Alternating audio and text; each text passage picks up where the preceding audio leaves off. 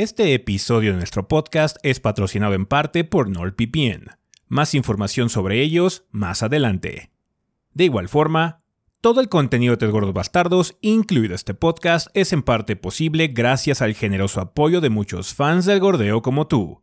Muchas gracias a todos nuestros Patreons del mes de junio, entre los cuales se encuentran Sergio Salazar, Jesús Misael Delgado Osuna, Víctor Ríos López, Luis Sandoval, Ernesto Sánchez Benítez, Gustavo Rodríguez Zamudio, Rodrigo Morales y Leonardo Sánchez.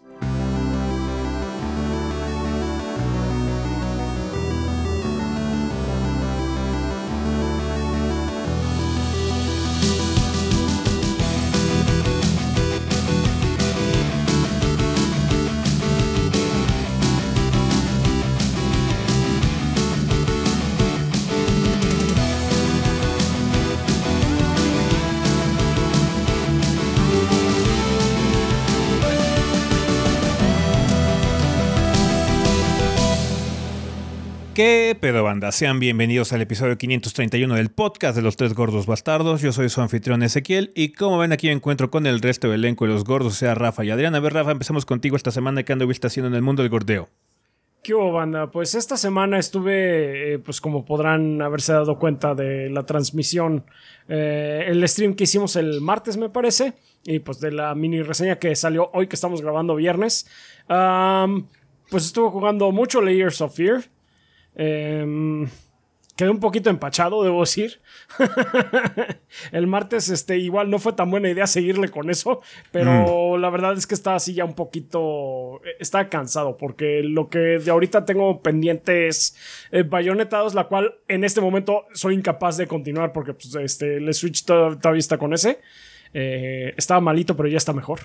y, ah, y Dark Souls 2 no estaba como que no tenía la fortaleza. No, estabas, no, estabas no estabas fino para los controles.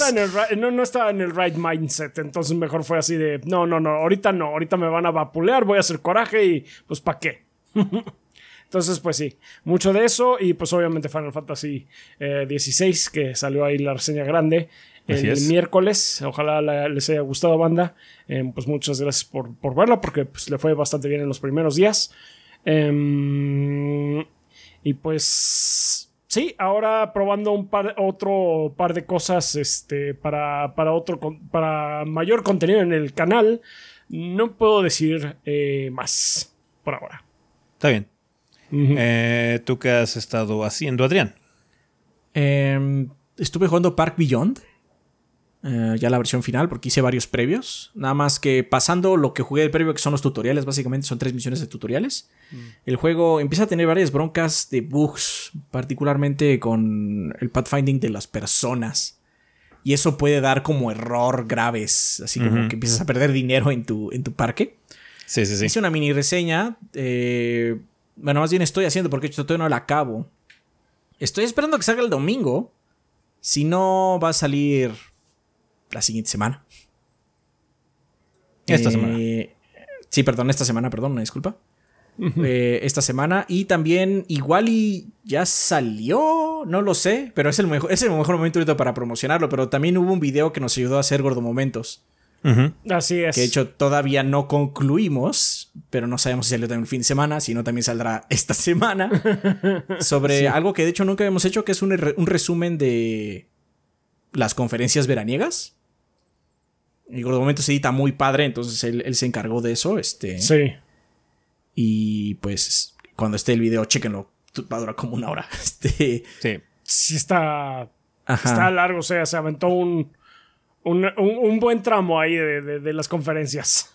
Así es. Eh, yo estoy en ese como limbo de no he acabado varias cosas, entonces no sé si van a salir, una disculpa. Eh, obviamente Final 16, y acompaña los streams, eh, tanto de Rafa como de Ezequiel. Ezequiel estuvo haciendo streams de Final, de hecho. Así es, banda. Eh, vale, pues yo lo que estoy haciendo también es jugar eh, Final Fantasy XVI un poquitito esta semana. ya la reseña salió esta semana por fin. Eh, afortunadamente pudimos recibir una copia anticipada eh, de parte de Square Enix, entonces hubo mucho tiempo para poder salir en embargo. Eh, chequen por favor el video banda, en general estamos muy contentos con esta nueva aventura de, de Square Enix. tiene sus detalles, indudablemente no es un juego perfecto, pero... Eh, bastante disfrutable en todos los sentidos. Chequen el video, por favor. Eh, también trabajando en próximas minis. Debería tener una mini esta semana, banda. Tuve una mini estos días, la de Crash Team Rumble. Eh, pues si pueden checarla también ahí. Un título que no está mal, pero que no da como mucha confianza de su longevidad por muchas mm. razones que ya he platicado en el pasado. Chequen el video también, por favor, para que ustedes vean. Digo, el juego no está mal, el juego es divertido, tiene su encanto, pero indudablemente hay muchas preguntas en el aire, particularmente porque sí cuesta dinero y pues, eh, eh, esos juegos de servicio luego pues se mueren, ¿no? Ahorita vamos a hablar de hecho uno que regresó en el sillón. Em, y pues sí, jugando esas cosas, preparando para contenido futuro. Eh, y pues sí, ver qué más sale en estos días. Ya llegaron algunos títulos que hay que probar y pues sacar algunos videillos en los siguientes días y semanas, banda. Em, vale, en cuanto a anuncios, banda, del inicio del podcast, les vamos a avisar algo que les habíamos comentado durante los streams de esta semana y es que sí, ya les podemos confirmar que la siguiente semana eh, no va a haber episodio del podcast. Nos vamos a tomar una semana de descanso para reagruparnos un poquitín porque ha sido unos meses, semanas de trabajo muy intenso. Entonces quisimos tomarnos un día de descanso en, esta semana que viene, tener así como un fin de semana de tres días eh, para usar el viernes para descansar un poquitín, banda, eh, cargar un poco las pilas y luego ya regresar con más energía dentro de un par de semanas, ¿no? Eh, eso quiere decir que eh, nos vemos en 15 días para el episodio 532 del podcast banda. Una disculpa por, por el break, eh, pero pues sí, necesitamos un poquito de descanso. y como ya estamos entrando en la fase. Sorry. estamos en la fase veraniega, no va a haber noticias. Ahorita lo único que ha estado pasando es lo de la situación esta del juicio del FTC con Microsoft, del que no vamos a hablar realmente porque no se ha definido nada todavía. sí, no, hasta que no se tenga una resolución ya un poco más definitiva o importante. el chismerío desmadre. Vamos a ver en qué acaba la situación. Ya cuando hay algún tipo de eh, cosa que connote algún, eh, algún tipo de resolución, pues ya hablaremos de eso y lo que implica, ¿no? A final de cuentas, ¿no? Em, entonces realmente no va a haber muchos anuncios en estos días. Si acaso alguna cosilla o dos que podremos abarcar yo creo que en 15 días eh, sin ningún tipo de problema. Generalmente cuando decimos eso anuncian algo grande, así que agárrense de sus traseros, igual y hay algo grande esta semana. Nintendo anuncia ya su nueva consola, perros. Esperemos que no sea el caso para poder tomarnos ese break. Eh, y sí, le debemos nada más una semana, nos vamos a brincar una semana de podcast. Ténganlo muy en cuenta. Yo sé que va a haber un fan muy aguerrido del podcast que no se va a acordar que no hay podcast la siguiente semana y va a estar preguntando en Twitter. Así que, fan agarrido del podcast, tú sabes quién eres. Espero que te acuerdes de esta parte, el inicio del podcast, tú sabes. Por eh, favor, si no, recuérdenle. cuando, iniciamos este desmadre, para, porque va a haber alguien que va a estar preguntando, ¿y el podcast de esta semana no va a ir? Recuérdenle, sean amables, recuérdenle sean amables, recuerden nada más. Todos, todos conocemos esos fans aguerridos del podcast que no entienden los anuncios del podcast. Sí.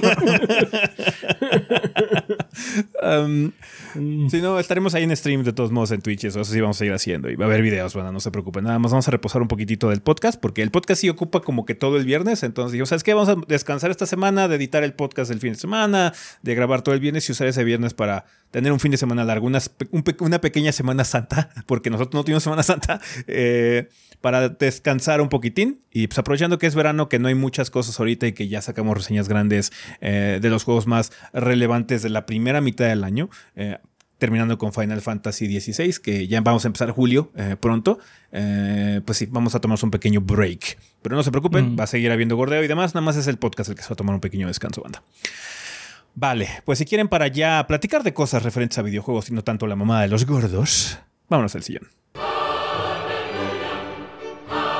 Aviso para todos nuestros consumidores. Se les notifica que ustedes actualmente están viviendo en el año 2023 y hoy día es extremadamente sencillo que su información personal peligre debido a conexiones poco seguras de Internet.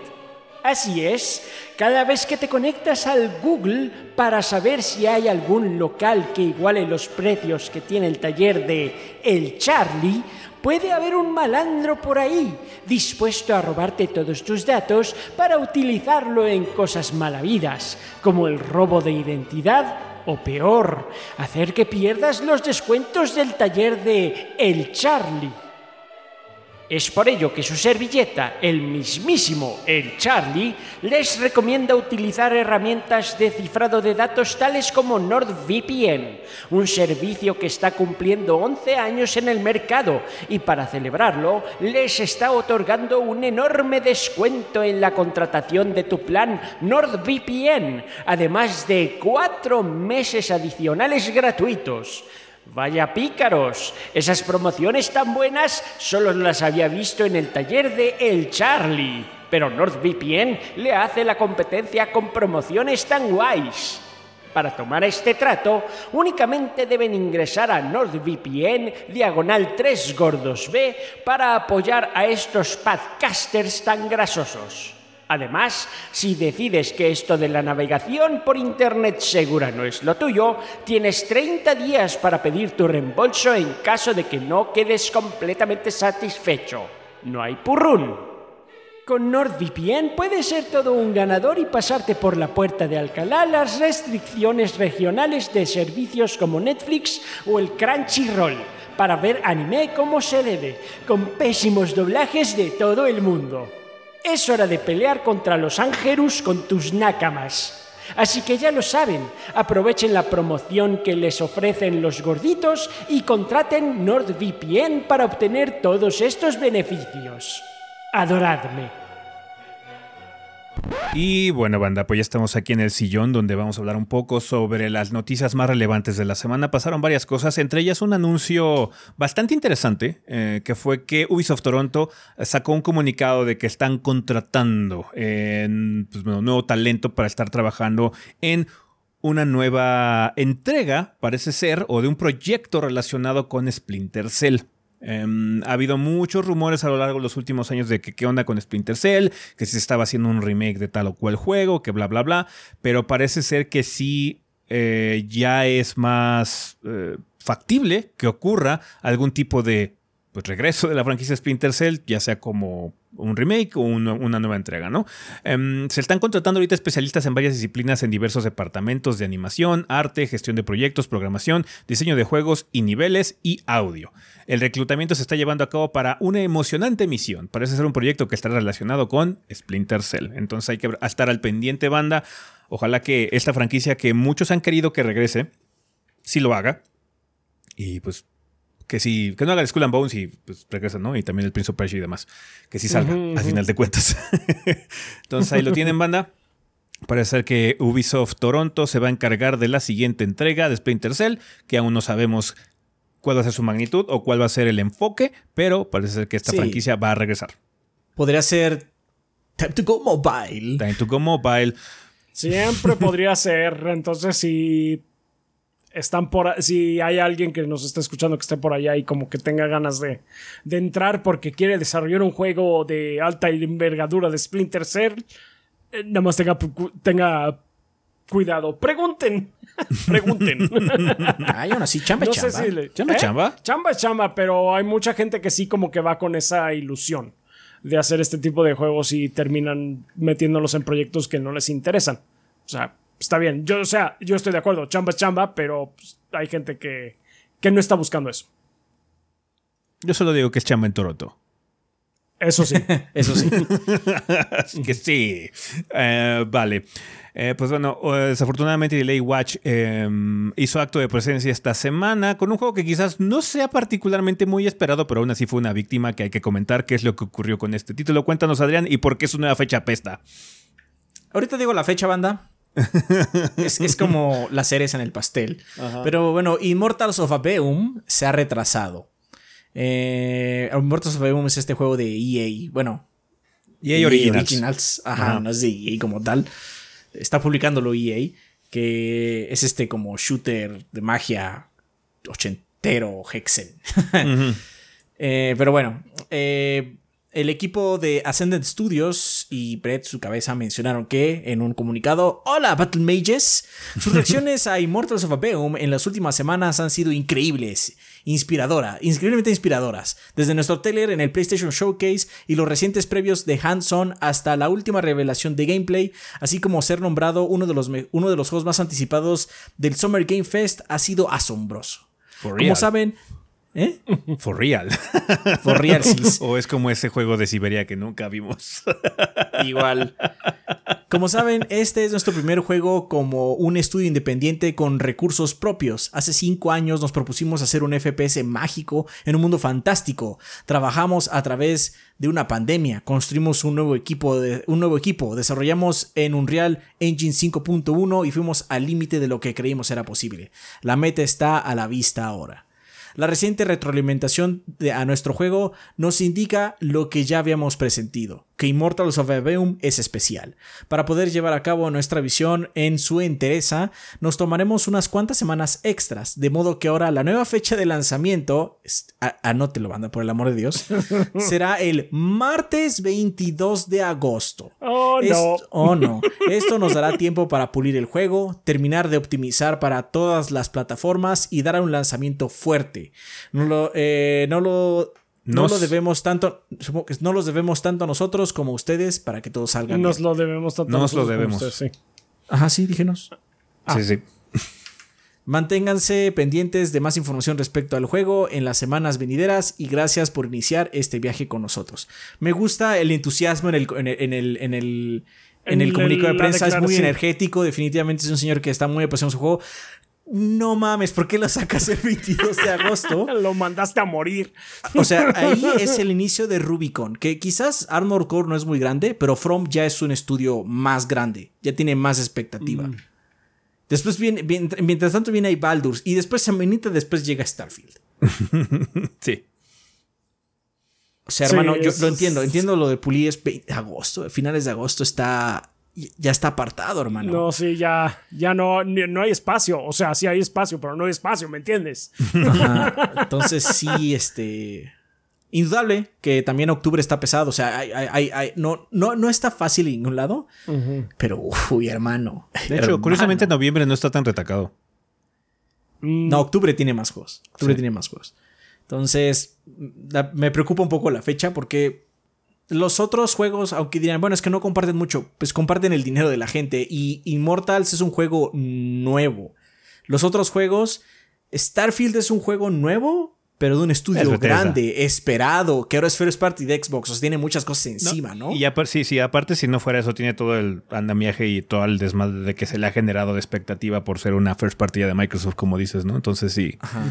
Immortals of Aveum es un, nuevo personaje en el medio, ¿no? Entonces, híjole, sí, sí veo un poquito mala la fecha de salida. Ojalá solo sea una preocupación, ojalá les vaya, les vaya muy bien. Ojalá les vaya bien. Mucha energía en sus comunicados y pues lo que vimos se ve interesante y que pues les vaya bien en su camino.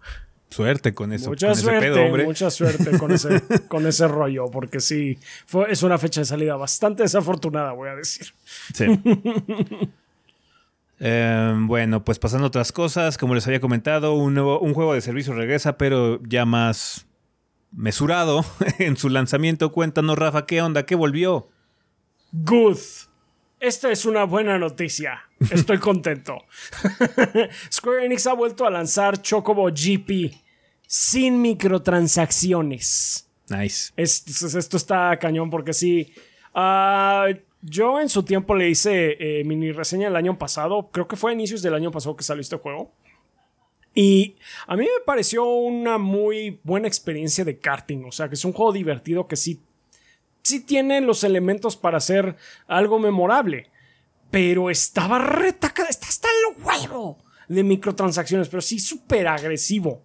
Entonces que lo hayan vuelto a sacar sin este tipo de cosas es es una excelente noticia.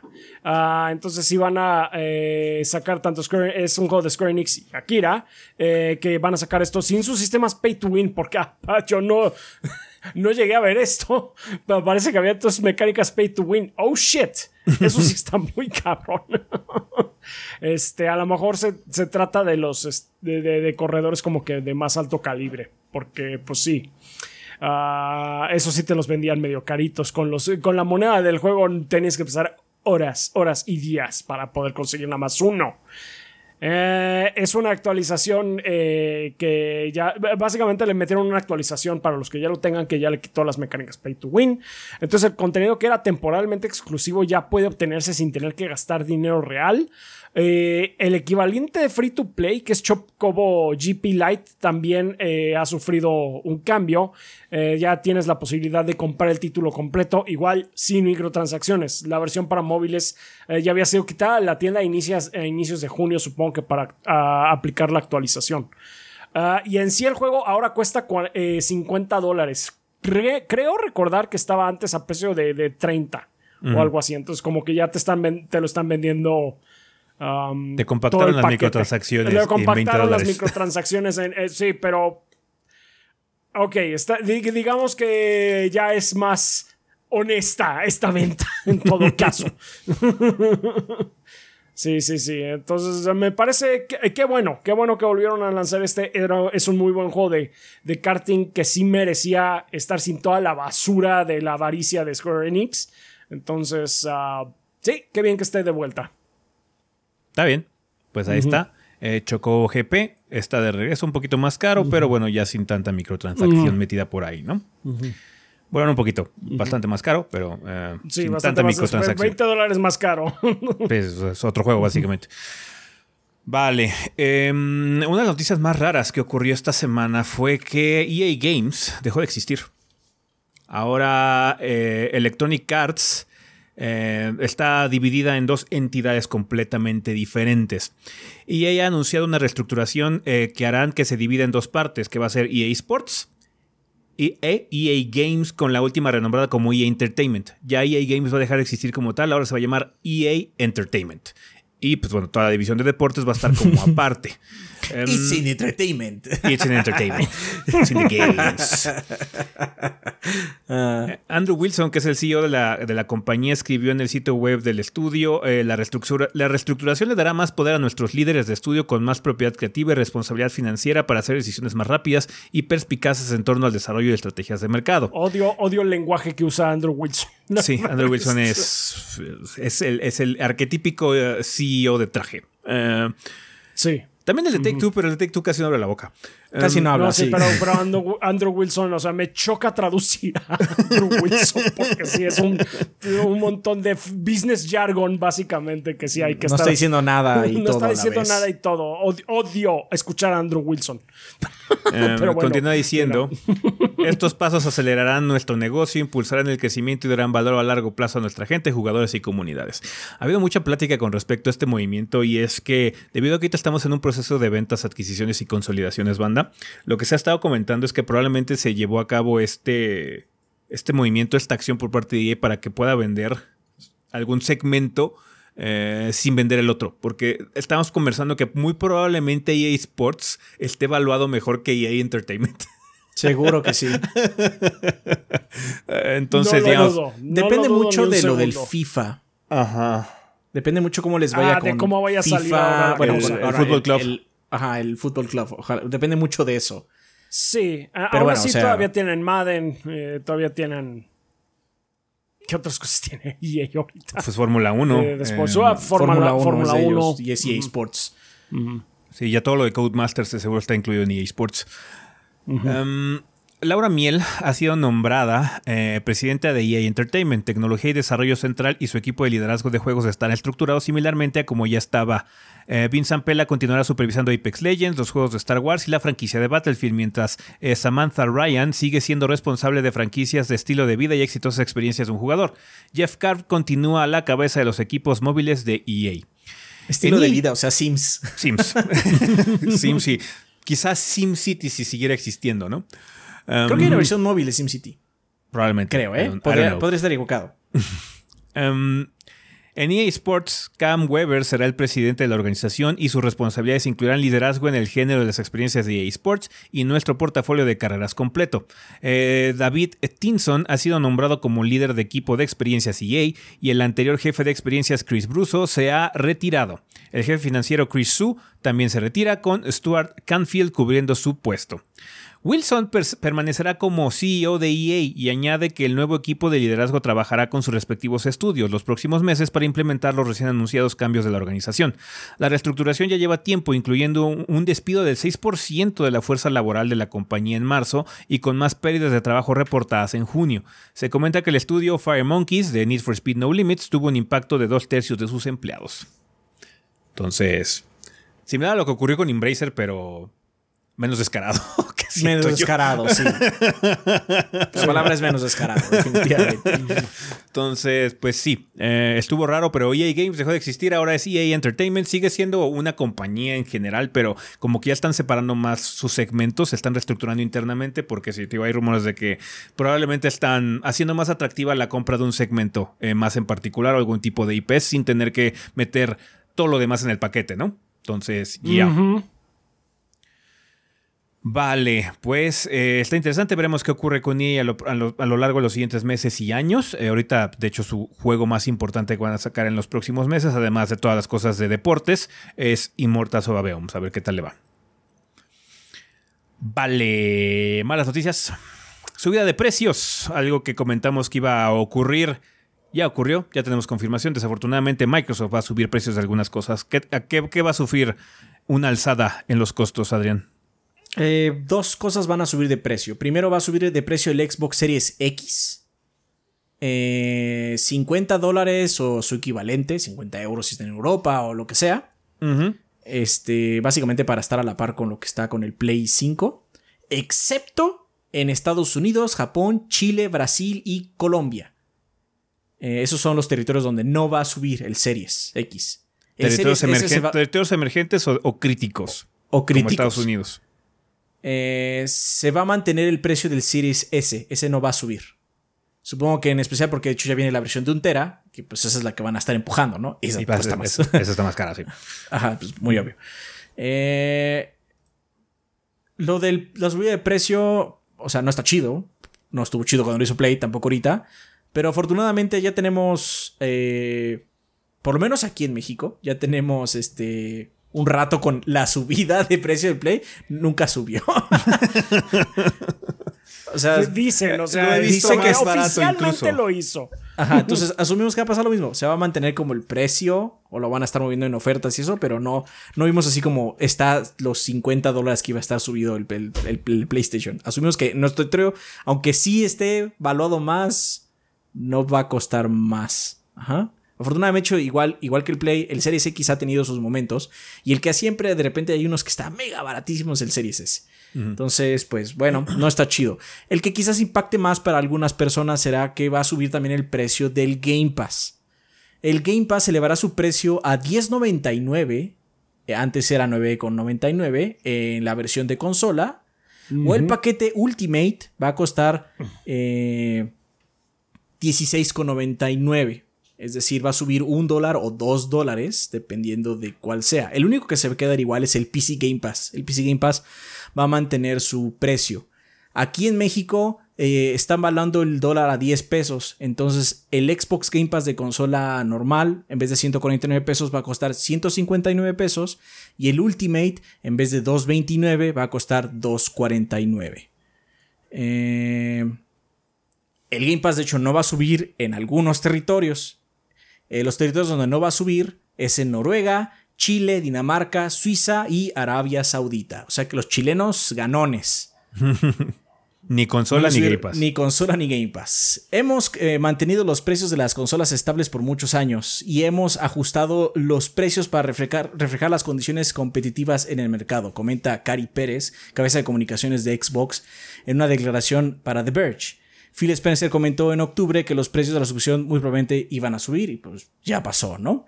Sí. Los cambios de precio se llevarán a cabo el 13 de agosto o el 13 de septiembre en Alemania para quienes ya estén suscritos. O sea, yo estoy, yo tengo Ultimate. Entonces me van a cobrar el 2.49 hasta el 13 de agosto.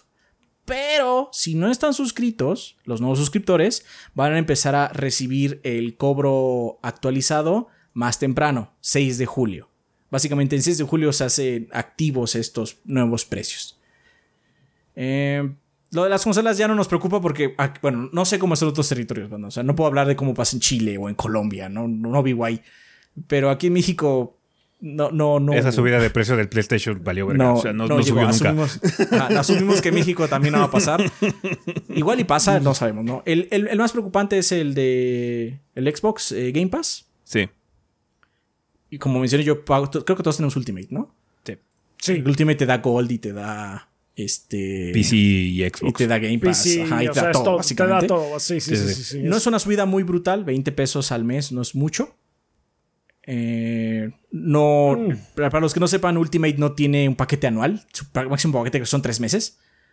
Entonces tamp- tampoco es que puedas así como comprarlo de súper adelante. Eh, pero no está tan brutal. Pero obviamente hay gente que sí le va a afectar. O sea, 20 pesos, afortunadamente No, para pues nosotros es- mucho. Pero hay personas que es mucho. Es una cosa que se acumula, o sea, es una renta que se está, que Sí. está subiendo. Es un sí, porque son 20, 20 pesos al mes. O sea, 200 pesos a los 10 meses, básicamente, ¿no? Entonces depende mucho de la- cómo, quién seas, esta te va a afectar más o no, ¿no? Aún así creemos que, pues ya lo hemos platicado entre nosotros, creemos que la, la propuesta sigue siendo buena, no está súper elevada, pero bueno, eso no dice que vaya a seguir subiendo eventualmente, ¿no? No, eventualmente va a suceder. Muy, pos- Este- muy posiblemente va a volver a pasar, ¿no? Este tipo de situaciones y este tipo de servicios eventualmente suben, siguen subiendo, siguen subiendo, em, por muchos factores. Em, Tanto inflación como el hecho de que ya la biblioteca de juegos disponibles ya es mucho más amplia. Sí, em, desafortunadamente es, es uno de los problemas que tiene eh, el, el sistema por suscripción.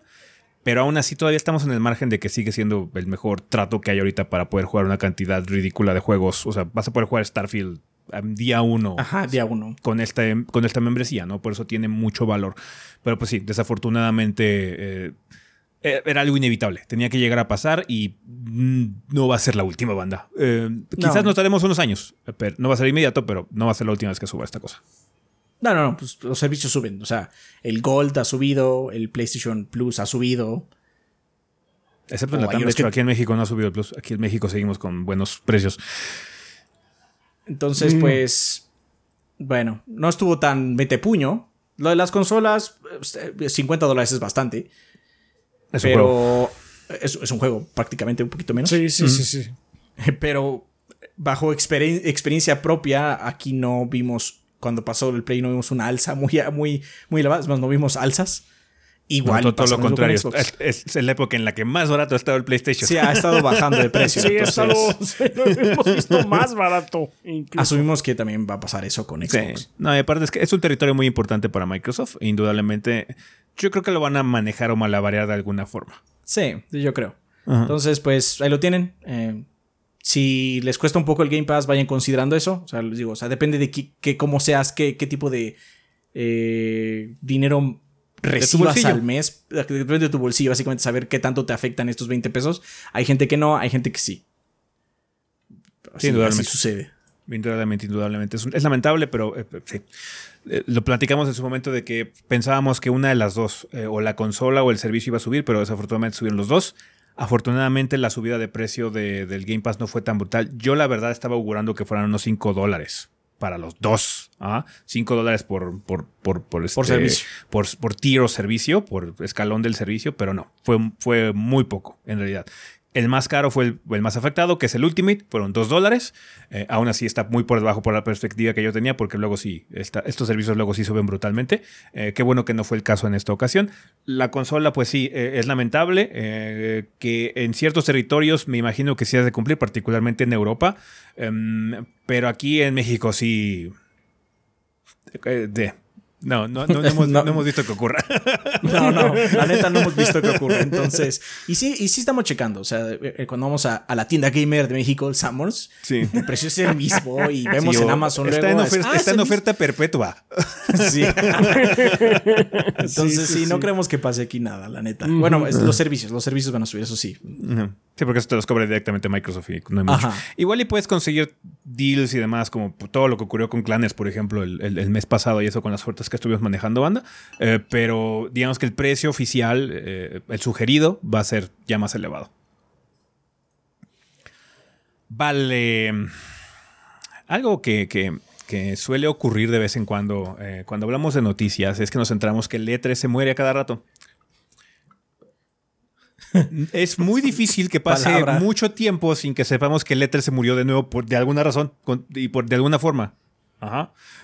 Cuéntanos, Rafa, ¿qué pasó con el E3 esta pinche semana?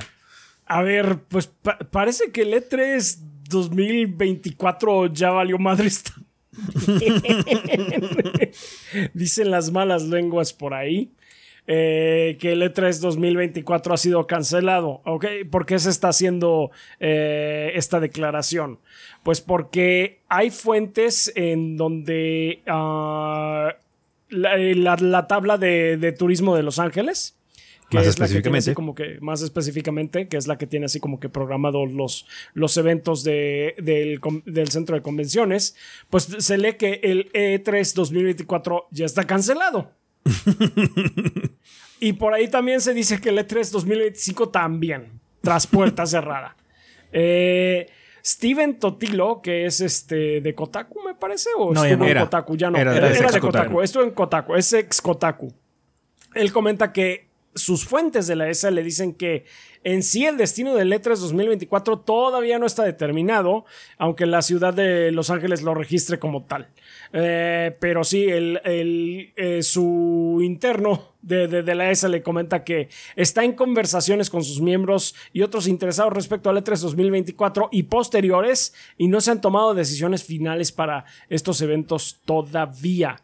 Mm, Pero pues sí, o sea, el E3 2024 pues ya no está, ya no tiene buena pinta de entrada para que ya eh, podamos ver, eh, sea algo que se pueda ver públicamente que está cancelado en, en el centro de convenciones en la tabla de turismo. Mm, sí, Hay, Sí, hay una, sí, hay sí, una situación que puede eh, suceder y es que también se había comentado mucho que una de las mejores movidas que podía hacer la ESA para tratar de revivir el ambiente de piso del E3 es moverlo de ciudad, sacarlo del centro de Los Ángeles que es muy caro y llevarlo a Las Vegas. ser. Vegas, sí baby. Las Vegas, baby. Las Podría Vegas es Las mucho Vegas. más económico porque es una ciudad hecha para esas cosas. No, aparte, hay más hospedaje. Sí. O sea, no saben la mierda que es conseguir hospedaje eh, eh, en la época del E3. En Los Ángeles. En Los. Ángeles. Sí, sí, sí, sí. Yo- lo di- cuando pasó lo del E3 hace rato, yo dije, muévanos la pendejas Vegas. Ahí está hecho para que hagas convenciones. Ajá. Pues ojalá Y que hay, hagan hay eso. cuartos de hotel carísimos si te quieres ir a un super viaje de lujo, lo cual no recomiendo para ir al E3. porque lo que vas a estar en el pinche E3 todo el día. O te vas a un hotel barato. Hay muchos hoteles bar- baratos también. Entonces, lo que puede ser es simplemente que no renovaron su contrato en California. Ajá, y se está moviendo a una nueva venue. Um, Ojalá que entonces, sí. También Atlanta. Atlanta también parece ser que es muy barato. Atlanta, eh, me parece que también en Houston, todo ese tipo de situaciones puede ser un poquito más económico. Eh, entonces sí, puede ser que lo Pero que esté Vegas, ocurriendo... baby. Puede ser que lo que está ocurriendo en realidad nada más es que se esté moviendo el venue del E3, eh, si es que quiere regresar en algún punto. Pero bueno, con esa no se sabe. Eh, eh, No, llevamos, sí. con, llevamos con una serie de promesas y repromesas y nos aseguran y nos reaseguran y que sí, que sí, que la chingada y al final no pasa ni madres. Entonces nada más fue una noticia interesante que, eh, pues sí, según la em, Congregación de Turismo de los- la Ciudad de Los Ángeles, pues sí, no, no va a haber E3 el año que entra, por lo menos en su centro de convenciones. Por lo menos en el centro de convenciones. Pero bueno, Pues ya veremos qué pasa. Y iremos reportando qué onda, qué pasa con el E3 en los siguientes meses. Vale, eh, esta semana una de las cosas más importantes que hubo en, en cuestión de movimientos es que hubo un nuevo Nintendo Direct. Eh, podría decirse que este fue el Nintendo Direct del Summer Game Fest, por así decirlo, eh, porque Sí. estuvo similar a la en cuestiones de calendario, aunque bueno, fue muy temprano en la mañana, fue una situación muy particular, pero aún así hubo anuncios muy interesantes, entonces la gente lo está tomando como tal. Eh, uno de ellos es que vamos a tener eh, DLC para Pokémon que se llama, que se llama The Hidden Treasure of Area, Area Zero. Eh, va a llegar a- a- al Switch en el invierno del 2023, así que yeah. Yay, disfrútenlo ustedes. Eh, Persona 5 Táctica ya fue confirmado para el Switch, va a llegar el 16 de noviembre, ya sabíamos que iba a salir Persona 5 Táctica. El que siguen veremos es Persona 3 Reload, por alguna razón Atlus no ha querido confirmarlo para el Switch. Sí. Oficialmente, a pesar de igual que hemos luego lo ponen ajá, cajas. cajas, sí. Ajá. Igual luego lo ponen en su Twitter y ya. Pero bueno, es los que ya ¿O lo están confirmaron. guardando para otro direct? eh, Eso maybe. puede ser también, sí.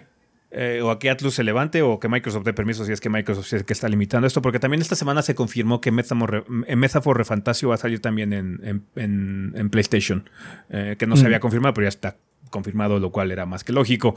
Am, Eh, Mid Force eh, de Beamdog va a ser eh, lanzado en el Switch en el 2023. Este título ya está disponible en PC. No sé si ya salió, pero en Early Access estuvo disponible en PC ya desde hace rato. Que es un juego tipo Vermintide. Es como un juego de esos de multiplayer cooperativo, donde matas un montón de cosas y demás. Pero la estética que tiene es como de caricatura ochentera medieval.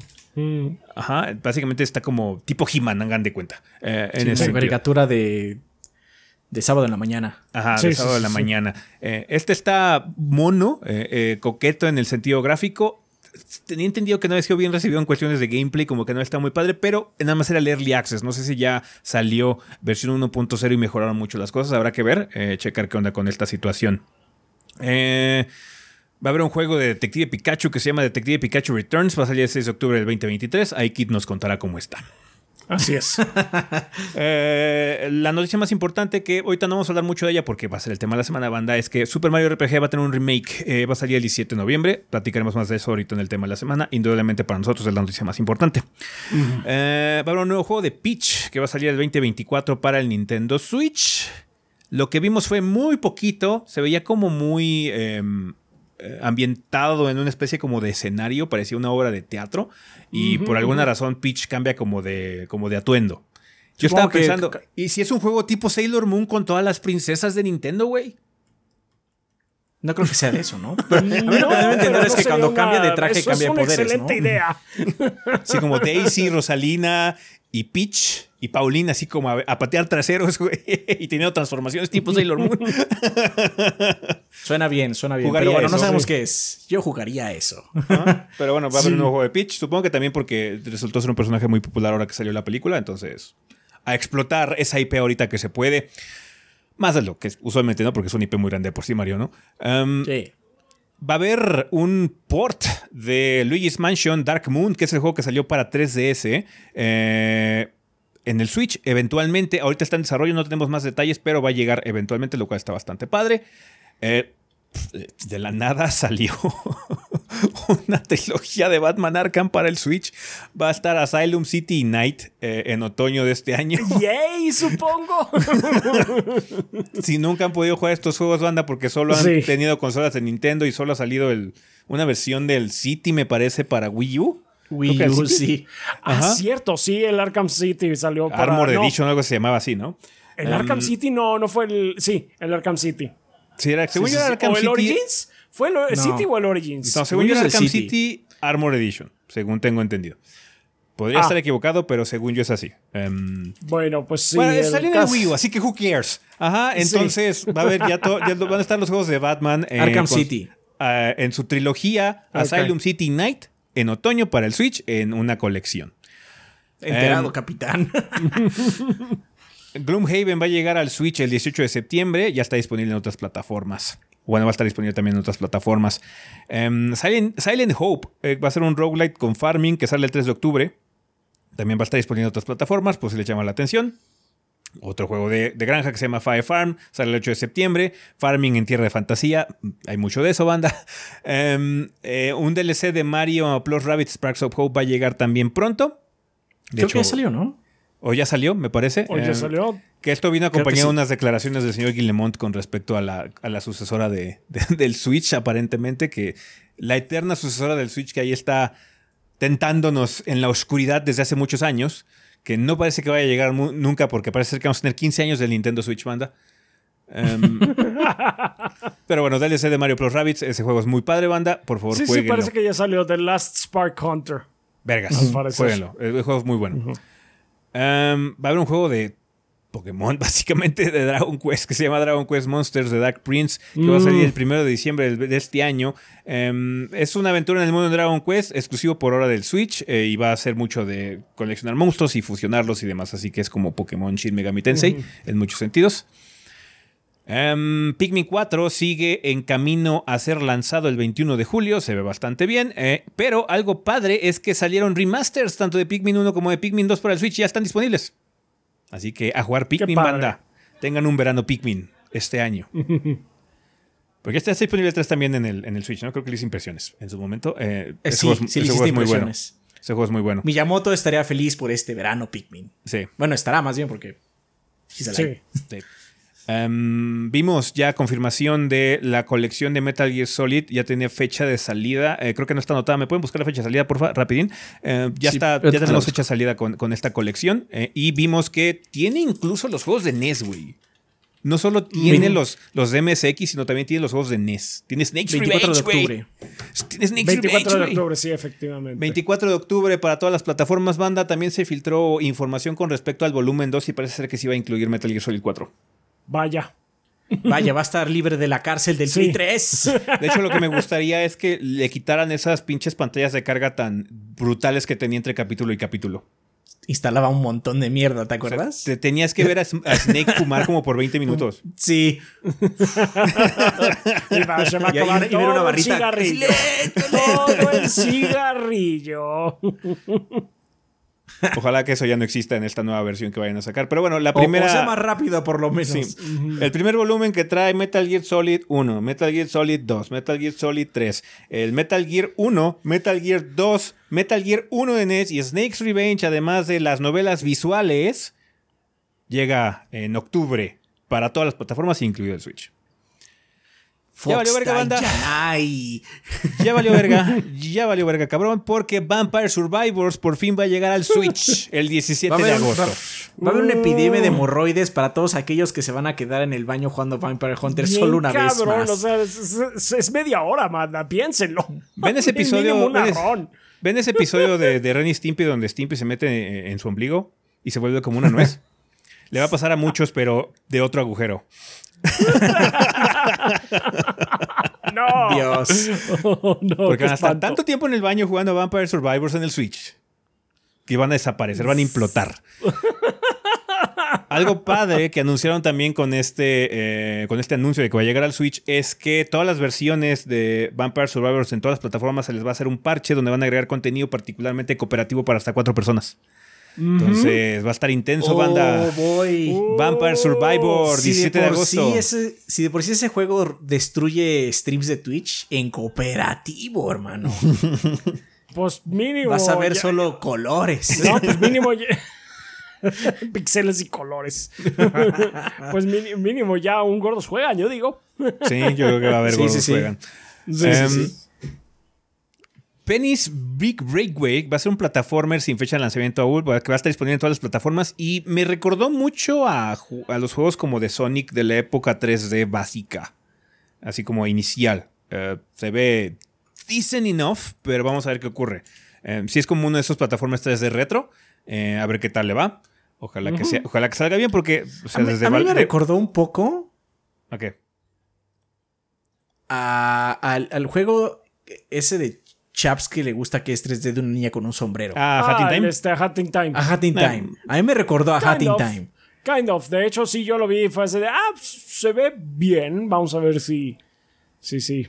Sí, la, ulti- la última, la última experiencia que tenemos esa fue Balam Wonderworld y ese juego es... O sea, está tan cabrón sí, que metieron a la cárcel a su, a su No por el juego, pero bueno. Cabe aclarar que no es por cabe el juego. aclarar que no es por el juego. Sería muy cagado, pero no es por el juego. Señor Yujinaka, usted es un chivo, es un chivo expiatorio. Le, vamos a imputar un Sí. crimen acá súper raro y difícil de comprobar y nada más va a ser porque salió Wonderworld. Yujinaka lo vamos a arrestar por crímenes contra la humanidad por haber sacado Balam Wonderworld. Ajá. Sentencia Shame, perpetua. shame. Um, el Buskers eh, Pass, eh, la Wave 5 para Mario Kart va a llegar en el verano. Va a haber una nueva pista que va a ser en un baño, eh, gigante obviamente. Eh, y pues bueno, van a llegar varios personajes nuevos a Mario Kart 8 Deluxe, que es PT Piraña, Kamek y Wiggler, que van a ser jugables. Wiggler es el gusanito ese que se enoja cada vez que le pegas en la cabeza. Sí. Ese es- era del 7, ¿no? Ese es del Eh, 7. más sale en Mario Kart 7. Eh, Kamek, eh, Pero la prim- Kamek. Capre- Ma- Kamek es la primera vez que sale en un main, porque siempre así, desde el Era del 64, desde el 64 ha estado la promesa de Kamek y nunca se había concretado. Em, solo salía en el, de- en el World Tour, en el Mario Kart de celulares, pero ya por fin el maguito PlayStation va a estar disponible jugable en Mario Kart 8 Deluxe. Eh, va a haber un remake 2.5 HD de Star Ocean de Second Story R, que según las malas lenguas, este es el bueno. ¿Este es el Star Ocean bueno? de una, de una franquicia que ha sido muy, vamos a decir, cuestionable. inconsistente. Inconsistente. Tengo bajo mi cinturón tres Star Oceans. Próximamente decir que- cuatro y- por este remake, Adrián. Y puedo decir que eso. Sí, sí, ya se sabe que me va a tocar. Este, y puedo decir que son juegos inconsistentes. Tienen buenas ideas, algunos están mejores que otros. Inconsistentes, definitivamente. Pero bueno, Star Y sí, Ocean ya sabía que me iba a tocar. Cuando lo vi, dije, ah, ese juego es mío. Así me dije cuando estaba viendo el direct. Star Ocean The Second Story R va a tener un remake 2.5 HD. Eh, eso también ha alimentado mucho los rumores de que hay más remakes HD 2D, como Chrono, como más Final Fantasies, quizás, who knows. Eh, pero bueno, ya veremos en el futuro qué es lo que ocurre. Ocurre, perdón. Eh, va a un nuevo jue- juego de WarioWare que se va a llamar WarioWare Move It 3. No, Wario- WarioWare Move It, que va a salir el 3 de noviembre, perdón. Eh, dos personas pueden jugar en el mismo sillón con dos pares de Joy-Cons o cuatro personas pueden jugar en línea, banda. Estos juegos de WarioWare son un montón de minijuegos, son como juegos de fiesta que son muy raros, sui generis, muy particulares. Eh, hay gente que le gusta mucho WarioWare en particular, pero pues, yo no soy como muy fan. Pero ahí está, banda. Más, Eh, más yo, WarioWare. eh, yo me puedo anotar para ese. Creo que no, no fue Kit quien hizo contenido. al último? Kid hizo. Ajá, Sí. Kid hizo contenido el último. Ya. Está bien. Em, Nintendo cerró el, direct con un nuevo juego de Mario, que es el que se estaba rumoreando que iba a ocurrir. Ya había muchos rumores sobre este nuevo título de Mario. Había muchas expectativas por si sería un nuevo juego 3D tipo Mario Odyssey, pero no.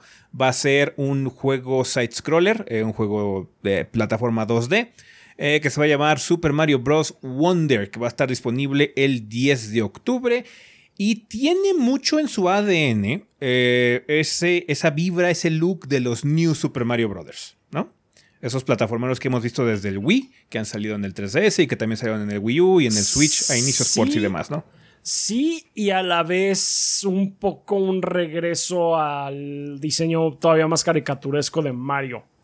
Eh, porque El sí, diseño gráfico sí está distinto. De lejos quizás no se distinto. mucho, pero cuando vimos los close-ups sí se ve como extraña la perspectiva y tiene como un tono más de acuarela. El, el, este, La vibra artística del juego. Se ve bastante bien. Se ve muy llamativo. Aparte, Mario tiene muchas más animaciones. Mario es muchísimo más expresivo. Ujú, sí. Sí, sí, sí. Aparte, o sea, Mario ya se comió el hongo, hermano. Ujú, Sí, sí, Sí, sí, porque ya, la mecánica ya, ya. central son esas como semillas Wonder que lo que ocurre es que Ah, perdón, alteran, no Wonder, evitarlo. Wonder Seeds. alteran este, el mundo Mario alrededor y empiezan a ocurrir cosas raras. Eso es lo que empieza a suceder. Empieza así como deschavetarse el, el mundo de forma, según lo que dijo Nintendo es inesperada. Vamos a ver si es inesperado y haya como una diversidad en los mismos niveles. Así que el nivel 1-2 puedan ocurrir varias cosas y no siempre pase lo mismo cuando tomes la pastilla, bueno, la pastilla, la semilla, perdón, eh, Wonder. Em, pero sí es como Mario en drogas, básicamente. sí. Hay que- Sí, sí, sí, sí. Ah, y Mario Crispies. Mario Sí, hay, hay un power-up de elefante, de Melvin. de Melvin. El Mario Crispy. antes, de que per- antes de que perdiera todo Melvin. sí. Mario Elefante. Se ve que tiene muchos elementos interesantes. eh, por lo menos tiene mucho potencial para gameplay. Porque lo que estábamos comentando, de hecho, yo, yo hice el comentario de que los, los juegos de New, de Mario, son buenos. Son juegos muy divertidos y vale la pena jugarlos, pero no me acuerdo de nada de ellos. De nada. O sea, yo me acuerdo de. Como tú dices, lo divertido que son. Sí. Pero entre las varias versiones que hubo son muy parecidas. Entonces luego es difícil diferenciarlas. Nada más así de. Ah, este personaje claramente es de, el de Luigi. Ajá. Sí. Pero más allá de eso, a mí también me cuesta diferenciarlas. Yo, Esta, de hecho, se ve muy um, diferente en cuanto a lo que mencionó Rafa, ¿no? La expresividad de los personajes. Se Sí. agarran la gorra, hacen como más faena cuando saltan, cuando corren. Se ven, pues, más trabajado. No sé. Sí, no es, sé es si un look distinto. Es un look distinto a final de cuentas. No es, una, es un copy-paste que hemos visto desde el Wii. Ahora es otra cosa. Sí, desde Em, el Wii, desde, de hecho, o sea, ahorita que estás mencionando de lo del Neo que todos parecen iguales. De hecho, yo del que más me acuerdo, y ese sí con, con cariño y todo, pero es el, el primerito, el de DS. Mm. Entonces, ese sí. Porque era. En ese entonces sí era un regreso que. a la fórmula que no habíamos experimentado. Y ya después lo quemaron, básicamente. Yo sí tienes la razón. Empezó en el DS, no empezó en el Wii, empezó en el DS. Sí, sí, sí, sí, sí, sí, sí. Ah, pero sí, em, sí, ya hacía falta. Ojalá que sí, hay- sí tenga suficientes cambios para hacerlo memorable, porque digo, sí, necesitamos algo más, porque el último, o sea, ni siquiera me acuerdo cómo se llama, el que salió en Wii U y luego salió en este, que supongo que es el ¿En New Super? Mario Bros. U. De hecho, tú Eh, le hiciste impresiones. No me acuerdo de nada. ¿Qué? ¿Algo? ¿Fue? fue- Porque yo me acuerdo que también hubo impresiones de, un, de, de ese, pero para Switch o algo así. Y creo que yo las hice. Y no me acuerdo tampoco de mi madre. No, así hizo Ezequiel, ¿no? No nos acordamos ni quién las hizo, güey. No me acuerdo ni quién la hizo. A ver, Yo me acuerdo haber hecho la portada. O sea, yo me acuerdo no haber hecho el video. Pero sí, es un problema que tienen esos juegos. La ventaja que tuvimos, por ejemplo, en la época de 8 bits es que el, el cambio visual entre juego y juego, también contando si quieres Mario World, era tan drástico que la identidad incluso también de gameplay era muy particular. Mario Bros 3 no se juega como Mario World, ni tampoco se juega como Mario 2. Ajá. Los más parecidos pues sí es el 1 y el Lost Levels, ¿no? El verdadero Mario 2. Pero, o sea, todos los demás son como muy distintos, por eso cada juego de Mario era especial. La fórmula New, la neta, era una regurgitación constante de los mismos conceptos. sí. Ok. New Super Mario Bros. U Deluxe. Ajá. Es la Sí, del Switch. Es la del Switch, la hizo Rafa. Sí. Bien. Perdón, manda. Ahí está. Ahí está. Pero sí, este. este. Eso es Qué bueno todo, que este se ve diferente. Es lo que estamos Sí. diciendo. Así Qué bueno que qué bueno se que ve este se ve. Ojalá, tenga eso como para que se quede realmente grabado en la memoria. Porque si no tienen la misma. Estos juegos no, tu- no tuvieron la misma ven- ventaja que tuvieron los 3D. O sea, 3D World y Odyssey y Galaxy son muy distintos entre sí. Pues esos son muy característicos y se recuerdan y no se confunden entre ellos. Estos sí son copy-paste, bro. La neta, sí, estos juegos eran copy-paste.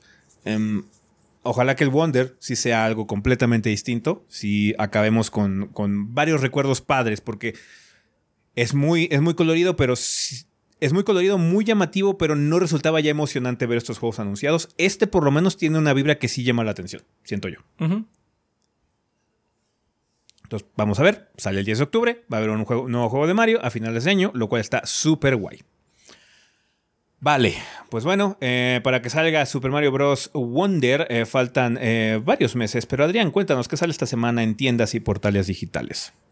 El 27 de junio dice, sale Charade Maniacs, que llega a América para Nintendo Switch. Story of Seasons, A Wonderful Life, también llega a América para PC, Nintendo Switch, Play, Play, Play 5 y el Xbox Series. Los O verdaderos Xbox Harvest Series, Moon, ¿no? básicamente.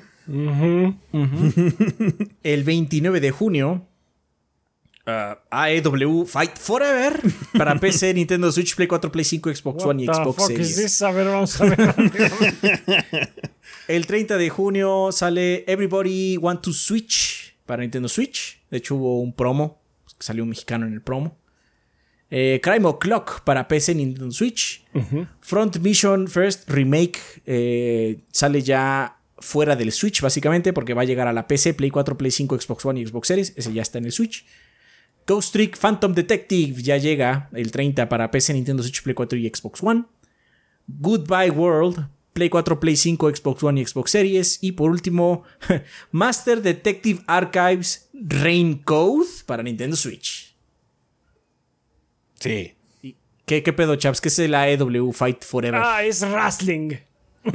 Ah, es Es wrestling. uno de wrestling y no se ve muy bien que diga.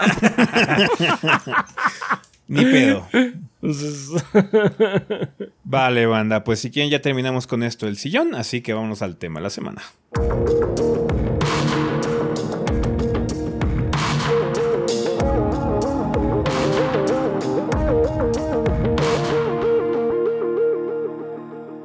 Y bueno, banda, pues ya estamos aquí en el tema de la semana. Eh, vamos a empezarlo como ya es costumbre con la vida después del podcast. En este, en este caso sería episodio 530, eh, 40 años de Capcom. ¿Qué nos mandó la banda sobre la Capsule Computer, Rafa? pues ahora sí se pusieron a comentar bastante, banda. Eh, agarramos eh, cuatro comentarios. Eh, bueno, técnicamente son tres, pero ahorita, Tres. veremos. Ya- Por- porque hay llegaremos uno, a hay eso. uno que se va a llevar regaño. Así es. Y él lo sabe. Tú sabes quién sabe. eres y por qué te hace Sí, dar sí, regaño. sí, sí, así es. Bueno, empezamos con Nikato de Discord que dice: Gordos, me decepcionan, me decepcionan. No hablo nada de, Dino, de Dino Crisis. ¿Será que nos importa un carajo? Sí, sí. y como fan de Resident Evil viejito, dígase los primeros tres y por ende de Dino Crisis. No por ende, porque nosotros somos fans de los Resident Evil viejitos y lo de Dino Crisis, pero bueno. Ve lo duro que, me, ve lo, duro que lo poco que me importa Dino Crisis. cabrón. Agresivamente me importa poco. Creo que es buena idea hablar de la mejor franquicia, muy entre comillas, sí, de Capcom. Si bien mi primer acercamiento con la serie fue con el primer juego, a mí me lo vendieron como un Resident Evil, pero con dinosaurios, güey. Un amigo me prestó tanto los dos discos de Resident Evil 2 como de Dino Crisis, pero le entré a Dino Crisis esa vez porque me llamó bastante la atención y al jugarlo me encantó. Una misión de rescate de un miembro de tu equipo que estaba de encubierto, un doctor que estaba muerto pero no estaba muerto, un accidente sobre la tercera energía, dinosaurios, los dinosaurios y el constante peligro que a diferencia de los zombies es más difícil esquivarlos y siento que es un mejor survivor por lo mismo. Uy, no, pero ¿qué franquicia está muerta y cuál sigue viva? Eso sí. O sea, sorry. No mames, pinche Ezequiel echando sal a la herida. Te dije que agresivamente me importaba un carajo y lo estoy demostrando. agresivamente. Ah, o sea, Daniel okay. tiene lo suyo indudablemente y por eso es tan querido, pero Yeah, no lo suficiente. no lo suficiente como para estar ahorita vivo.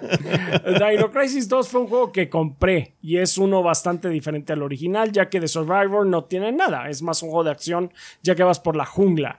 bueno, eso es como Resident Evil 3. También se volvió como más de acción. Pues sí, también. Aunque, aunque, los fanboys de Resident Evil viejito digan lo contrario.